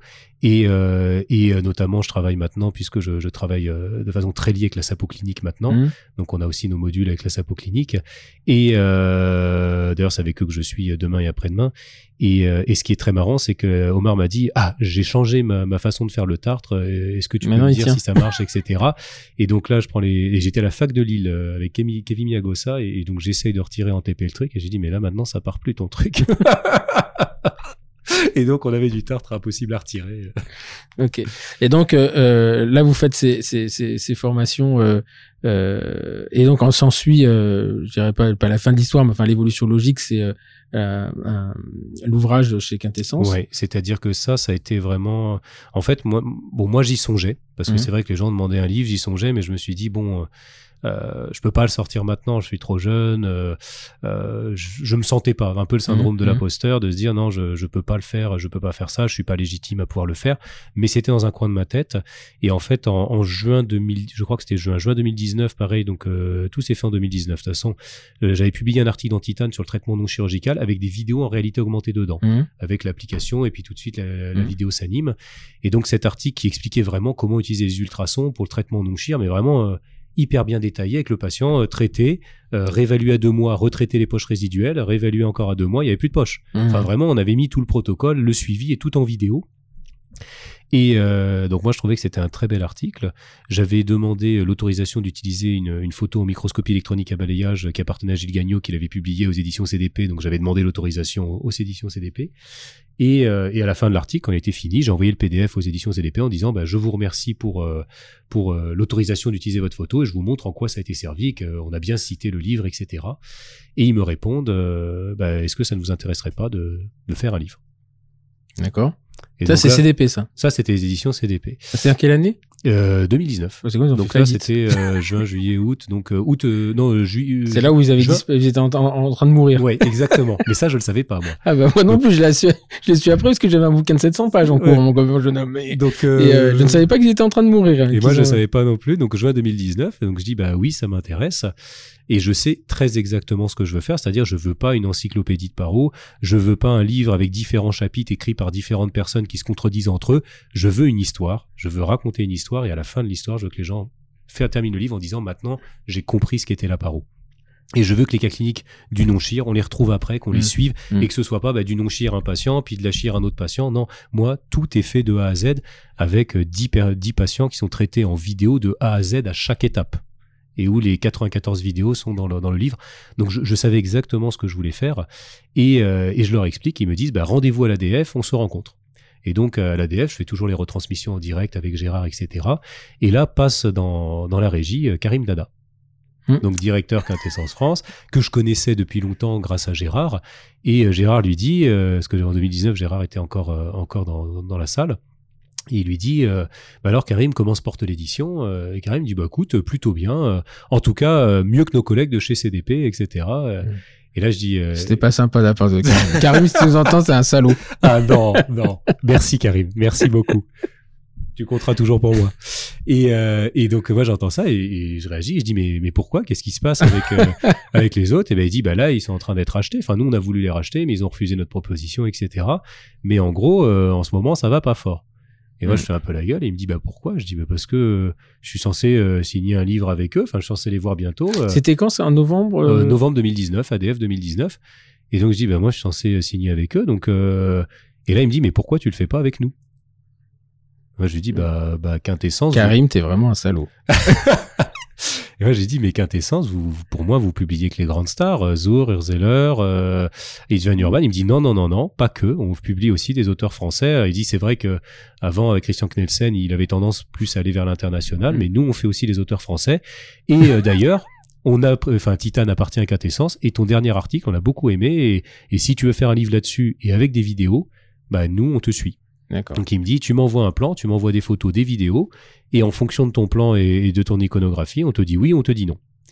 Et donc euh, Gérard me sourit, il me donne un petit coup de coude, et puis moi je me dis bon, euh, est-ce qu'il l'a pas fait pour faire plaisir à son pote Gérard, euh, ou est-ce que c'est Ah vrai non, non, non. Donc je me dis bon, mais j'étais content. Et le lendemain, donc il repasse parce que bah, de toute façon, il, au niveau scientifique, il devait avoir Mm. un rôle cette année. Et au moment de partir, alors que bah, je lui ai Ah juste oui, dit, bon, c'était le, c'était le, le responsable de la chire de Marwandas. Voilà, c'est ouais. et, et, et au moment de repartir, euh, alors que je lui avais rien, on n'en avait pas reparlé, il me dit, il se retourne et il me dit, au fait, Mathias, euh, j'attends toujours ton mail. et là, je me dis, ok, il plaisantait pas. Donc j'ai fait mon rendez-vous avec CDP qui s'est bien passé, mais elle me disait, on est un peu en restructuration, alors faut voir un peu comment ça se passe, Peggy? etc. Voilà. Ah, adorable. Et euh, non, non, euh, non, pas Peggy, non, c'était. Euh, Je sais même pas comment Anne. elle s'appelait. Non, ah non, alors non, c'était Peggy, c'était pas Anne, je pense. Ça devait être Peggy, euh, parce que Anne Boulanger, je connais. Ouais. Non, c'était euh, Peggy. Peggy, c'est la responsable des, oui, bah, des collections être elle, mais je l'ai vu qu'une fois. Et, très euh, gentille. Et elle me dit, donc j'avais donné mon plan, etc. Elle me dit, bon, on, te- on vous tient au courant. Et puis, euh, bon, faut savoir pour la petite histoire que de toute façon, j'ai pas eu de nouvelles pendant plus de six mois. Donc, Bah non, ils étaient. euh, ils et six mois plus tard, ils m'ont dit, on pense toujours à vous. J'ai pas répondu. Puis, puis après, ils ont appris que le livre était sorti. Mais, mais, euh, mais bon, peu Ouais, ils, ont, importe. ils ont perdu, ils ont eu une période très très compliquée. euh, Mm. Le directeur de la collection, c'était Olivier Hu. D'accord.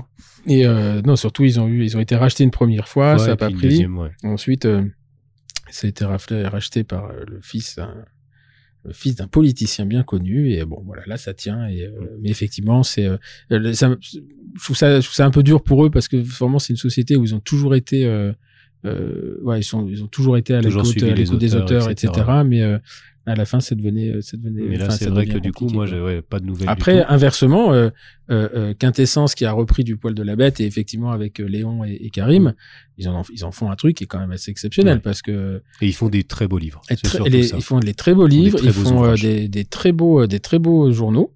Euh, là, ils ont un journal d'Ando. Je crois que c'est- Dorothée. Je sais pas que je crois d'ailleurs, c'est Dorothée Louis qui a, bon, la femme de Karim, c'est une chose, mais c'est elle qui a raison. Et là, ils ont fait un numéro, le dernier numéro euh, Ando 2.0. Oui, j'ai euh, vu passer. ton- Franchement, euh, ah ouais, là, ils m'ont assis quand même. hein. Hmm. Ils m'ont assis. Et, et donc euh, le samedi, j'envoie mon mail à Karim et je crois le lundi ou le mardi, il me, il me dit carte blanche.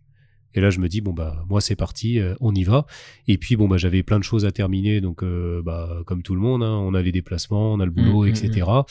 Euh, donc je, je, ne- je ne fais rien. Et, et arrive finalement le confinement. Et bon moi ça a été une période vraiment euh, bah, ça a été mon divorce. euh, donc moi, je me suis retrouvé dans 50 mètres carrés tout seul euh, à Paris pendant un bon moment. Donc je n'avais absolument rien d'autre à faire. Et donc j'ai démarré, j'ai démarré le livre au premier jour du confinement. Mhm. Et j'ai travaillé 12 heures par jour euh, pendant deux mois. Du Pendant lundi au dimanche, Ouais. Mhm. pendant le confinement. Puis ensuite, j'ai travaillé donc avec Adrien Brun, Sébastien Jongo et Frédéric Chamier qui ont tout relu, les pauvres, parce que Mhm. j'avais vraiment écrit ça d'une traite. Donc, euh, donc ils ont vraiment euh, tout relu, réajusté, amélioré. Et c'est vrai que Seb a fait toute la partie approche psychologique du patient, c'est-à-dire que chaque patient, en fait, c'est un personnage, c'est une histoire, c'est là où on retrouve le théâtre. Et donc, on a à chaque fois une empreinte psychologique du patient et on a donc du coup à chaque fois des ambivalences à travailler sur le patient pour lui permettre justement d'arriver à la cicatrisation. Donc ça, ça a été le gros travail de Sébastien, en plus de toutes ses connaissances en paro. Adrien, je lui avais dit, bon, bah, je veux qu'au niveau universitaire, ça passe, parce Mhm. que euh, faut pas que les universités se disent que c'est n'importe quoi, etc. Donc il faut que les mots soient bien choisis, que la sémantique soit bonne et que le message soit entendu. Et Frédéric, je lui avais dit, bah, écoute, euh, toi qui as fait le FP, bah, tout ce qui te choque, euh, il faut Mhm. qu'on réponde dans le livre pour qu'il y ait Anticiper pas... les questions. Il faut anticiper les principe, questions. Mm. euh, dans le livre et donc ça a été un énorme énorme travail de, de relecture réajustement et donc on a démarré en mars 2020 et donc j'ai rendu euh, la totalité c'est-à-dire euh, l'écriture les photos et les vidéos en Mm. août 2020 Euh, c'est assez exceptionnel. Hein. Euh, mais par contre je n'avais que ça à faire c'est-à-dire euh, plus de ouais, femmes pas d'enfants euh, euh, ouais, ouais. euh, bah, bah, voilà je veux dire faut faut faut, faut dire qu'il n'y avait pas de vie à côté Non, non, mais c'est, c'est, ça reste, c'est dur, hein. C'est dur d'écrire un livre. J'en ai écrit quelques-uns. C'est le dernier, on l'a fait à plusieurs. Je crois qu'il faut mieux écrire tout seul, en fait, mais oui je pense mais- que c'est plus ça c'est plus simple parce qu'en fait, chacun a un style d'écriture différent et et chaque, enfin, et euh, la finalité de, c'est pas la même chose que de sortir ton ouvrage ou de sortir la chapitre d'un ouvrage. Hmm. Je, je crois que j'ai écrit 22 ou 23 chapitres dans des ouvrages même à l'international, c'est pas pareil. Et c'est difficile en fait. euh, euh, euh, et je comprends très bien quand t'es éditeur, enfin quand t'es responsable du euh, de, de l'ouvrage, essayer d'avoir une uniformité pour que euh, le style soit les mêmes, la présentation des images soit les mêmes, etc. Et c'est assez, c'est assez compliqué. Donc euh, euh, voilà, le, le dernier, nous, il fait 27 chapitres euh, et on va chercher les experts dans chaque domaine parce que c'est Mm. le bouquin de référence. Mais euh, après, il faut deux, trois ans pour s'en remettre et, euh, et on se dit plus jamais et en fait, on, on, on resigne. Euh, voilà. Le, le prochain, euh, pour nous, aura des. Mais, mais voilà, mais là c'était pas, un- je voulais pas un livre de référence, j'en Mm. voulais un livre qui facilite en fait l'approche. Mm. euh, en fait, je voulais que les gens comprennent la paro, qu'ils arrêtent d'appliquer des protocoles en se disant euh, ah bah faut que je fasse ci, de suivre une liste. Je voulais qu'ils Mm. comprennent ce qu'est la paro et que une fois qu'ils auraient compris l'ensemble des outils et les possibilités, qu'ils les ajustent eux-mêmes et qu'ils décident par eux bah, finalement d'ajuster ce qui leur convient le mieux. Et, et, vu les retours, je suis vraiment très content parce que c'est vrai qu'on a on a appris bah, le, mois dernier par, par quintessence que bah, le livre est presque épuisé et donc mm. ils seront obligés de rééditer cet été alors qu'il est sorti il est traduit il ou pas non le pas, pas, encore. pas encore. On a des pistes mais pour l'instant pas encore. Mm. Ok. Et donc aujourd'hui, là, tu, entre entre Paroclap, le, le bouquin qui se réimprime, euh, là, tu es associé maintenant, tu travailles à Lille. Hein, je oui, tu voilà, donc là, je m'associe ce, mois, ce mois-ci, euh, associé définitivement donc euh, au cabinet, donc avec Marc-Antoine Bécavin et Sophie Laurent. D'accord. Qui sont des des gens bah, super et, des amours surtout de, de personnes humaines et donc, je, je, suis très content, mais j'embrasse euh, tout mon, tout mon cabinet parisien aussi. Euh, David Pierre, hein, pas du tout. Euh, je ne suis pas parti à cause d'eux, je suis parti pour un changement de vie. Ils le savent très bien. Et ils savent que je reviens souvent les voir parce que je les aime. D'accord. Et donc, maintenant, ta vie était lillois, quoi. Voilà. Donc là, je suis, je suis lillois. Ça fait déjà un an que j'ai déménagé à Lille, mmh. mais je suis vraiment lillois depuis janvier et toute mon activité clinique est, est basée à Lille. Ok. Et euh, au niveau de la formation, des projets, enfin, c'est de la continuité, une évolution ou des Alors, nouveaux cours ouais, il y a pas mal de choses. Disons que euh, on a commencé à toucher, on va dire, un, petit peu plus euh, l'Europe.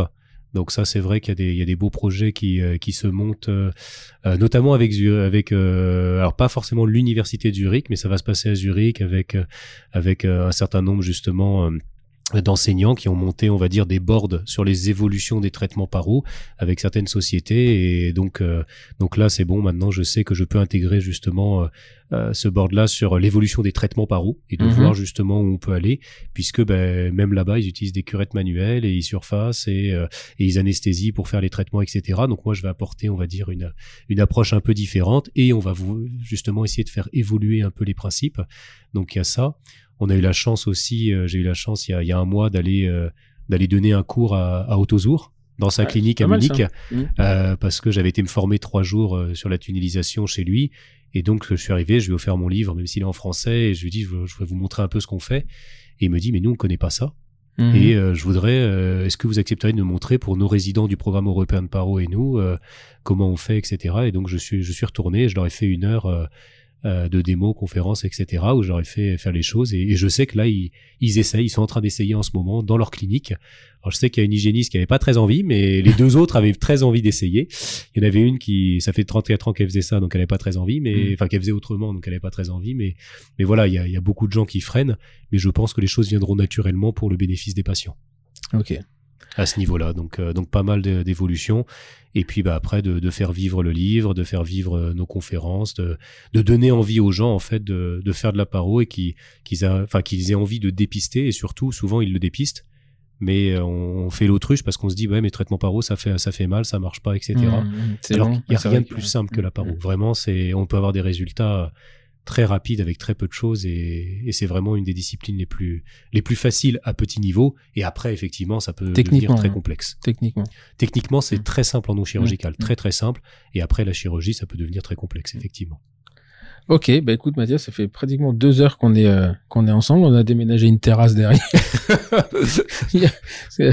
en fait, on est dans un hôtel hein, parce que j'avais profité de d'une formation parisienne et que Mathias arrive à Paris pour qu'on se rencontre plutôt de le faire à distance. C'est toujours plus agréable en fait de faire les podcasts à distance.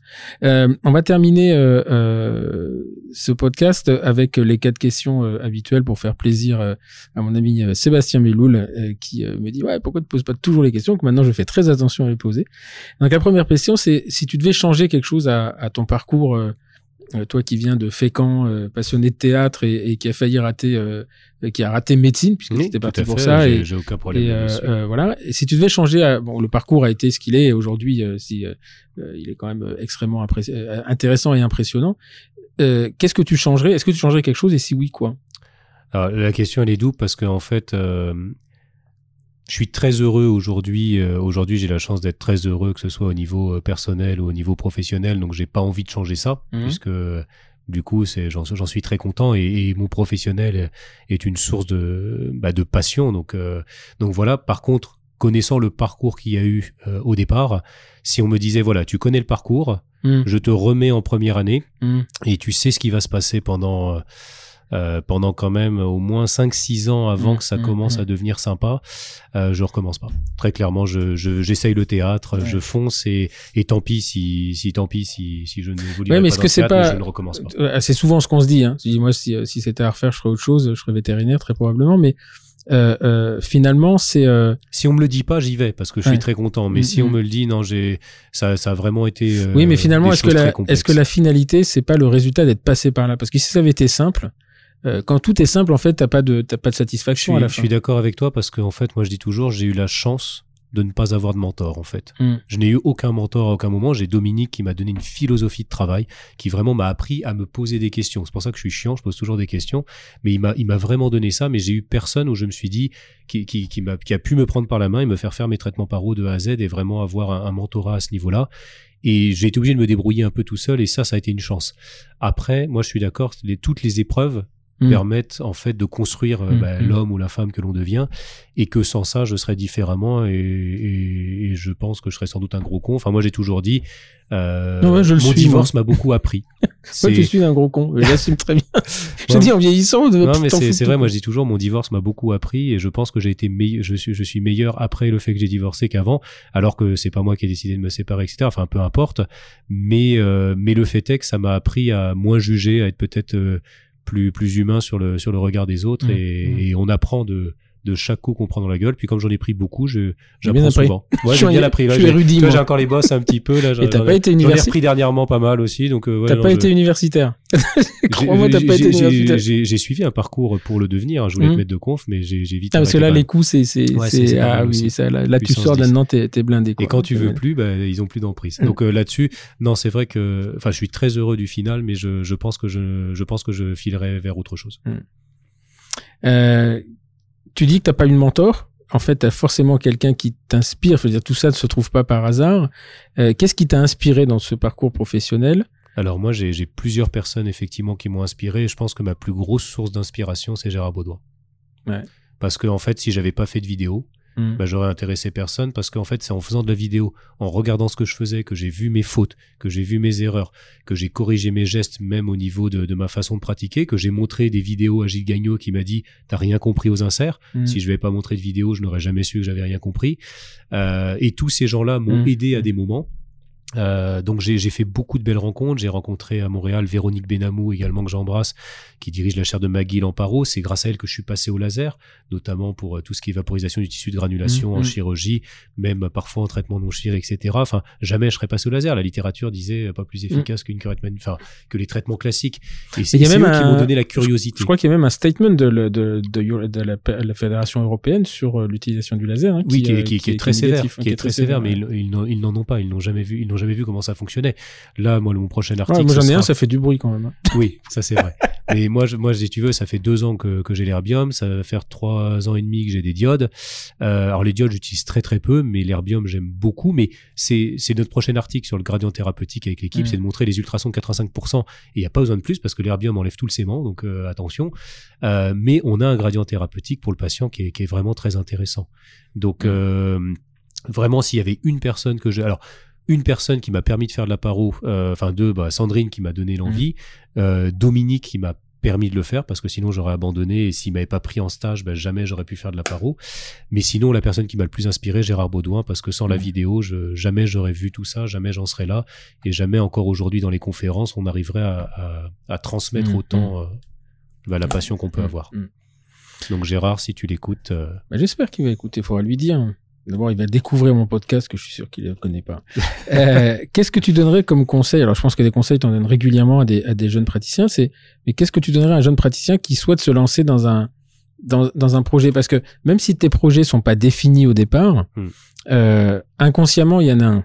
Et je pense pas que souvent on me dit ouais les mecs ils font de la formation parce qu'ils veulent briller. Je pense, enfin peut-être qu'il y en a, mais c'est pas le c'est pas l'objectif. Moi, euh, c'est l'intérêt intellectuel au Mm. départ. J'ai, le- Moi, je leur dirais d'être curieux, de toujours rester curieux et que euh, de ne jamais rester fermé à une nouvelle technique, une nouvelle méthode, quelque chose qui arriverait, c'est-à-dire de se faire pla- déjà se faire plaisir, ça c'est extrêmement important, et de toujours être curieux, c'est-à-dire que quand on entend parler de quelque chose, moi la première question c'est pourquoi? C'est pas Mm. comment. Comment, je m'en fiche. Comment on peut l'apprendre, on peut voir après, on peut se former. Mais le pourquoi. Pourquoi, on- pourquoi cet outil? Pourquoi on veut faire ça? Quelle est la raison biologique, histologique, etc. Euh, et donc de toujours rester curieux et surtout de commencer dès le début à travailler dans, à bien, à travailler, on va dire, dans les règles de l'art. Mm, Parce mm, que moi, j'ai, j'ai eu la chance de commencer à travailler à Fécamp dans un, chez un praticien qui travaillait bien. Alors, il travaillait pas comme on travaillerait aujourd'hui parce que il arrivait vers la retraite, etc. Mais c'était très C'est consciencieux. consciencieux, ouais, c'est ça le truc. Quand je suis arrivé à Paris, je me suis retrouvé dans un cabinet euh, à Agnières euh, où très clairement, il était très connu du Conseil de l'ordre pour euh, beaucoup de problèmes avec les patients. Mm. Et je me suis retrouvé, alors que je venais de sortir de la fac, comme étant euh, le praticien de référence du cabinet parce que celui qui faisait les traitements les plus aboutis. Mhm. Je venais de sortir de la fac, hein, donc euh, autant te dire que j'ai honte de tout ce que j'ai fait à ce moment-là, ou presque. Euh, et, et donc j'étais très consciencieux, je voulais toujours bien faire pour mes patients, et ça c'était vraiment l'éducation de mon père. De, on fait pas de l'argent, on soigne des gens Mhm, d'abord, mhm, et, et on gagne notre vie, et on la gagne bien et honnêtement, mais on soigne des gens. Et euh, et en fait, mon niveau d'exigence avec moi-même baissait au fur et à mesure que je restais dans ce cabinet. Je suis resté que six mois, mais plus ça avançait, parce qu'en fait, même quand je ratais quelque chose ou que c'était un peu moins bien, ça Mhm, nous mhm. arrive. hein, Mm, mm, mm. et même encore aujourd'hui, ben en fait, je me disais, oui, mais c'est pas grave, parce que c'est toujours mieux que ce qu'ils font là-dessus, au-dessus. Et ça a vraiment baissé mon niveau d'exigence. Et après, je suis arrivé, j'ai bossé cinq ans chez Dominique Gues, qui est, qui est un très bon praticien. Bon, après, c'est un caractère, mais voilà. Et, et là, j'ai compris que je pouvais pas me permettre de faire ça. Mm. Et qu'il fallait rehausser le niveau. Donc, surtout de pas se mettre euh, dès le début à vouloir euh, euh, gagner sa vie trop vite. On gagne sa vie en travaillant bien, mais au début, il faut accepter de gagner un peu moins pour travailler vraiment efficacement et, et vraiment avoir, euh, enfin, se forcer à avoir des, des règles à vraiment du- se garder des règles parce que si, si dès le début on vient briser les règles, on revient jamais en arrière. Laisser le temps au temps. Ça, c'est c'est important. Et, euh, et souvent, on veut que ça aille trop vite parce qu'on est, quand tu as un esprit vif, tu veux aller vite. Et en fait, il faut laisser le temps au temps. Alors, à part ton ouvrage, est-ce que tu, euh, tu aurais une, une lecture ou une vidéo, un, un TEDx ou un podcast comme ça qui t'inspire, enfin que tu écoutes régulièrement Euh, alors des, des podcasts, j'écoute les tiens, figure-toi. C'est une bonne chose. Depuis, euh, Ça va parce que comme j'ai pas mal de trajets en voiture, c'est c'est assez. Ah, tu fais Paris-Lille en voiture, toi? Non, non, non, je le fais en train, mais quand je retourne en Normandie, c'est 3 heures de. Lille, donc euh, ça me Mm. permet euh, d'être sur les 1 heure. Ah, Tu peux faire euh, un, un podcast et demi. Exactement. Donc souvent, je fais un aller, un retour, parce que j'écoute quand même un peu de musique. Euh, en livre, euh, oui. Alors euh, rien à voir avec le rien à voir avec le dentaire finalement. Moi, j'ai un livre que j'ai beaucoup aimé, on va dire plus sur la réflexion sur les sociétés de Jean Stone. Je sais Mhm. pas si si tu Mhm. connais, qui s'appelle les, les clés du futur. C'est un livre que j'ai souvent conseillé à des amis et autres, et je sais que ces amis leur conseillent, etc. Et c'est une vision différente de la société. C'est-à-dire, c'est d'arrêter de voir, de, de montrer que finalement la société elle peut fonctionner, qu'on peut fonctionner dans le capitalisme, mais avec une vision différente qui est plus humaine, d'arrêter de prendre les gens pour euh, euh, pour des, des, des serviettes hygiéniques que l'on peut Mhm. jeter et de valoriser finalement les- la valeur d'une entreprise et donc le personnel, Mhm. le personnel de cette entreprise. Donc j'ai j'ai énormément aimé cet ouvrage, euh, Les clés du futur de Jean Stone. Et après, euh, un ami m'avait fait découvrir ce qu'étaient les créatifs culturels, tout ce qui était la, la créativité, etc. Alors je me souviens plus du titre du livre, par contre, faudrait que je, je le retrouve. Euh, qui apprend à penser différemment, à penser en dehors justement de, de la boîte, et c'est des qui propose des exercices pour ça. C'est pas toujours évident, mais mais j'avoue que ça puis ça fait du bien de pas avoir des dents. Ah oui, ça c'est sûr, ça c'est sûr. tu prêches un convaincu. Hein. Moi, il a fallu, ça m'a, pris au bout de 27 ans, mais euh, euh, c'est, ne plus de voir dedans. C'est, et, et, et je sais pas que j'aime pas ça. C'est qu'il y a un moment, il y a une espèce de de, de saturation.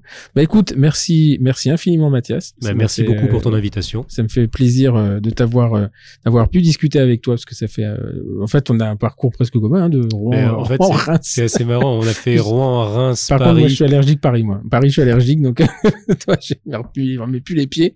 Euh, pas, pas de bons souvenirs ici. Euh, en tout cas, merci infiniment. Longue vie à beaucoup de rééditions euh, de ton ouvrage et d'abord parce que ça te fera plaisir et ça fera plaisir à Karim Dada euh, qui a échoué à racheter ses DVD. je le savais, Karim, je le savais, je, je- mais voilà. Et euh, et puis euh, bah voilà, bravo pour pour la, la vidéo, tout ça, parce que c'est toujours toujours très propre. Et euh, je sais que vous êtes tout un groupe de de de, pas de, enfin, de jeunes praticiens, mais de praticiens de cette génération qui euh, a une grosse évolution et Mm. et c'est assez sympa de c'est sympa de vous voir. Et je crois que tu as travaillé avec Learnilib aussi. Oui, j'ai fait trois formations pour eux, trois formations, et c'est vrai que la, la première a été, et c'est vrai que j'en remercie à chaque fois, parce qu'on a toujours des commentaires adorables qui Mhm. sont envoyés. Mais c'est vrai qu'ils m'ont dit la dernière fois qu'il y avait plus de 1100 personnes qui avaient vu cette formation et qui s'étaient lancées derrière. Et c'est ça surtout qui fait plaisir. C'est important. Donc voilà, c'était Julien Déric et, et, et, son associé et Pierre Axel. Et Pierre Axel. je sais plus le nom de famille, mais Pierre Axel. Pierre Axel, voilà. Et qui sont des, des voilà que j'ai eu à l'occasion et qui j'ai eu l'occasion de m'entretenir. Enfin vraiment c'est et d'ailleurs, on m'a souvent dit, mais pourquoi euh, t'allais, euh, t'allais interviewer, t'allais discuter avec la concurrence J'ai pas concurrent, c'est, des concurrents, mais c'est pas des ennemis. Et franchement, je suis très, euh, très admiratif de ce qu'ils font, au même titre que French Tous. Hein, voilà, c'est, c'est, très frais. Et, c'est, euh, c'est des gens qui bossent, qui bossent, ouais, très, très bien. Ouais. Donc voilà, merci infiniment euh, Mathias. Euh, bon retour à Lille. Enfin là, tu restes deux trois jours à, Paris, quatre jours. quatre jours. Et euh, merci à vous tous de nous avoir euh, écoutés. Voilà, on aura fait un podcast assez long, fait deux heures et un peu plus de deux heures. Et moi, je vous donne rendez-vous la semaine prochaine avec probablement une femme, si la, chronologie est, respectée dans l'agenda. Et voilà, quelqu'un de très original également. Et on va on va changer de, de, de, discipline. On va aller vers les plus petits. Je vous remercie de merci de votre confiance de votre fidélité et je vous dis à très bientôt et bonne fin de week-end. Au revoir.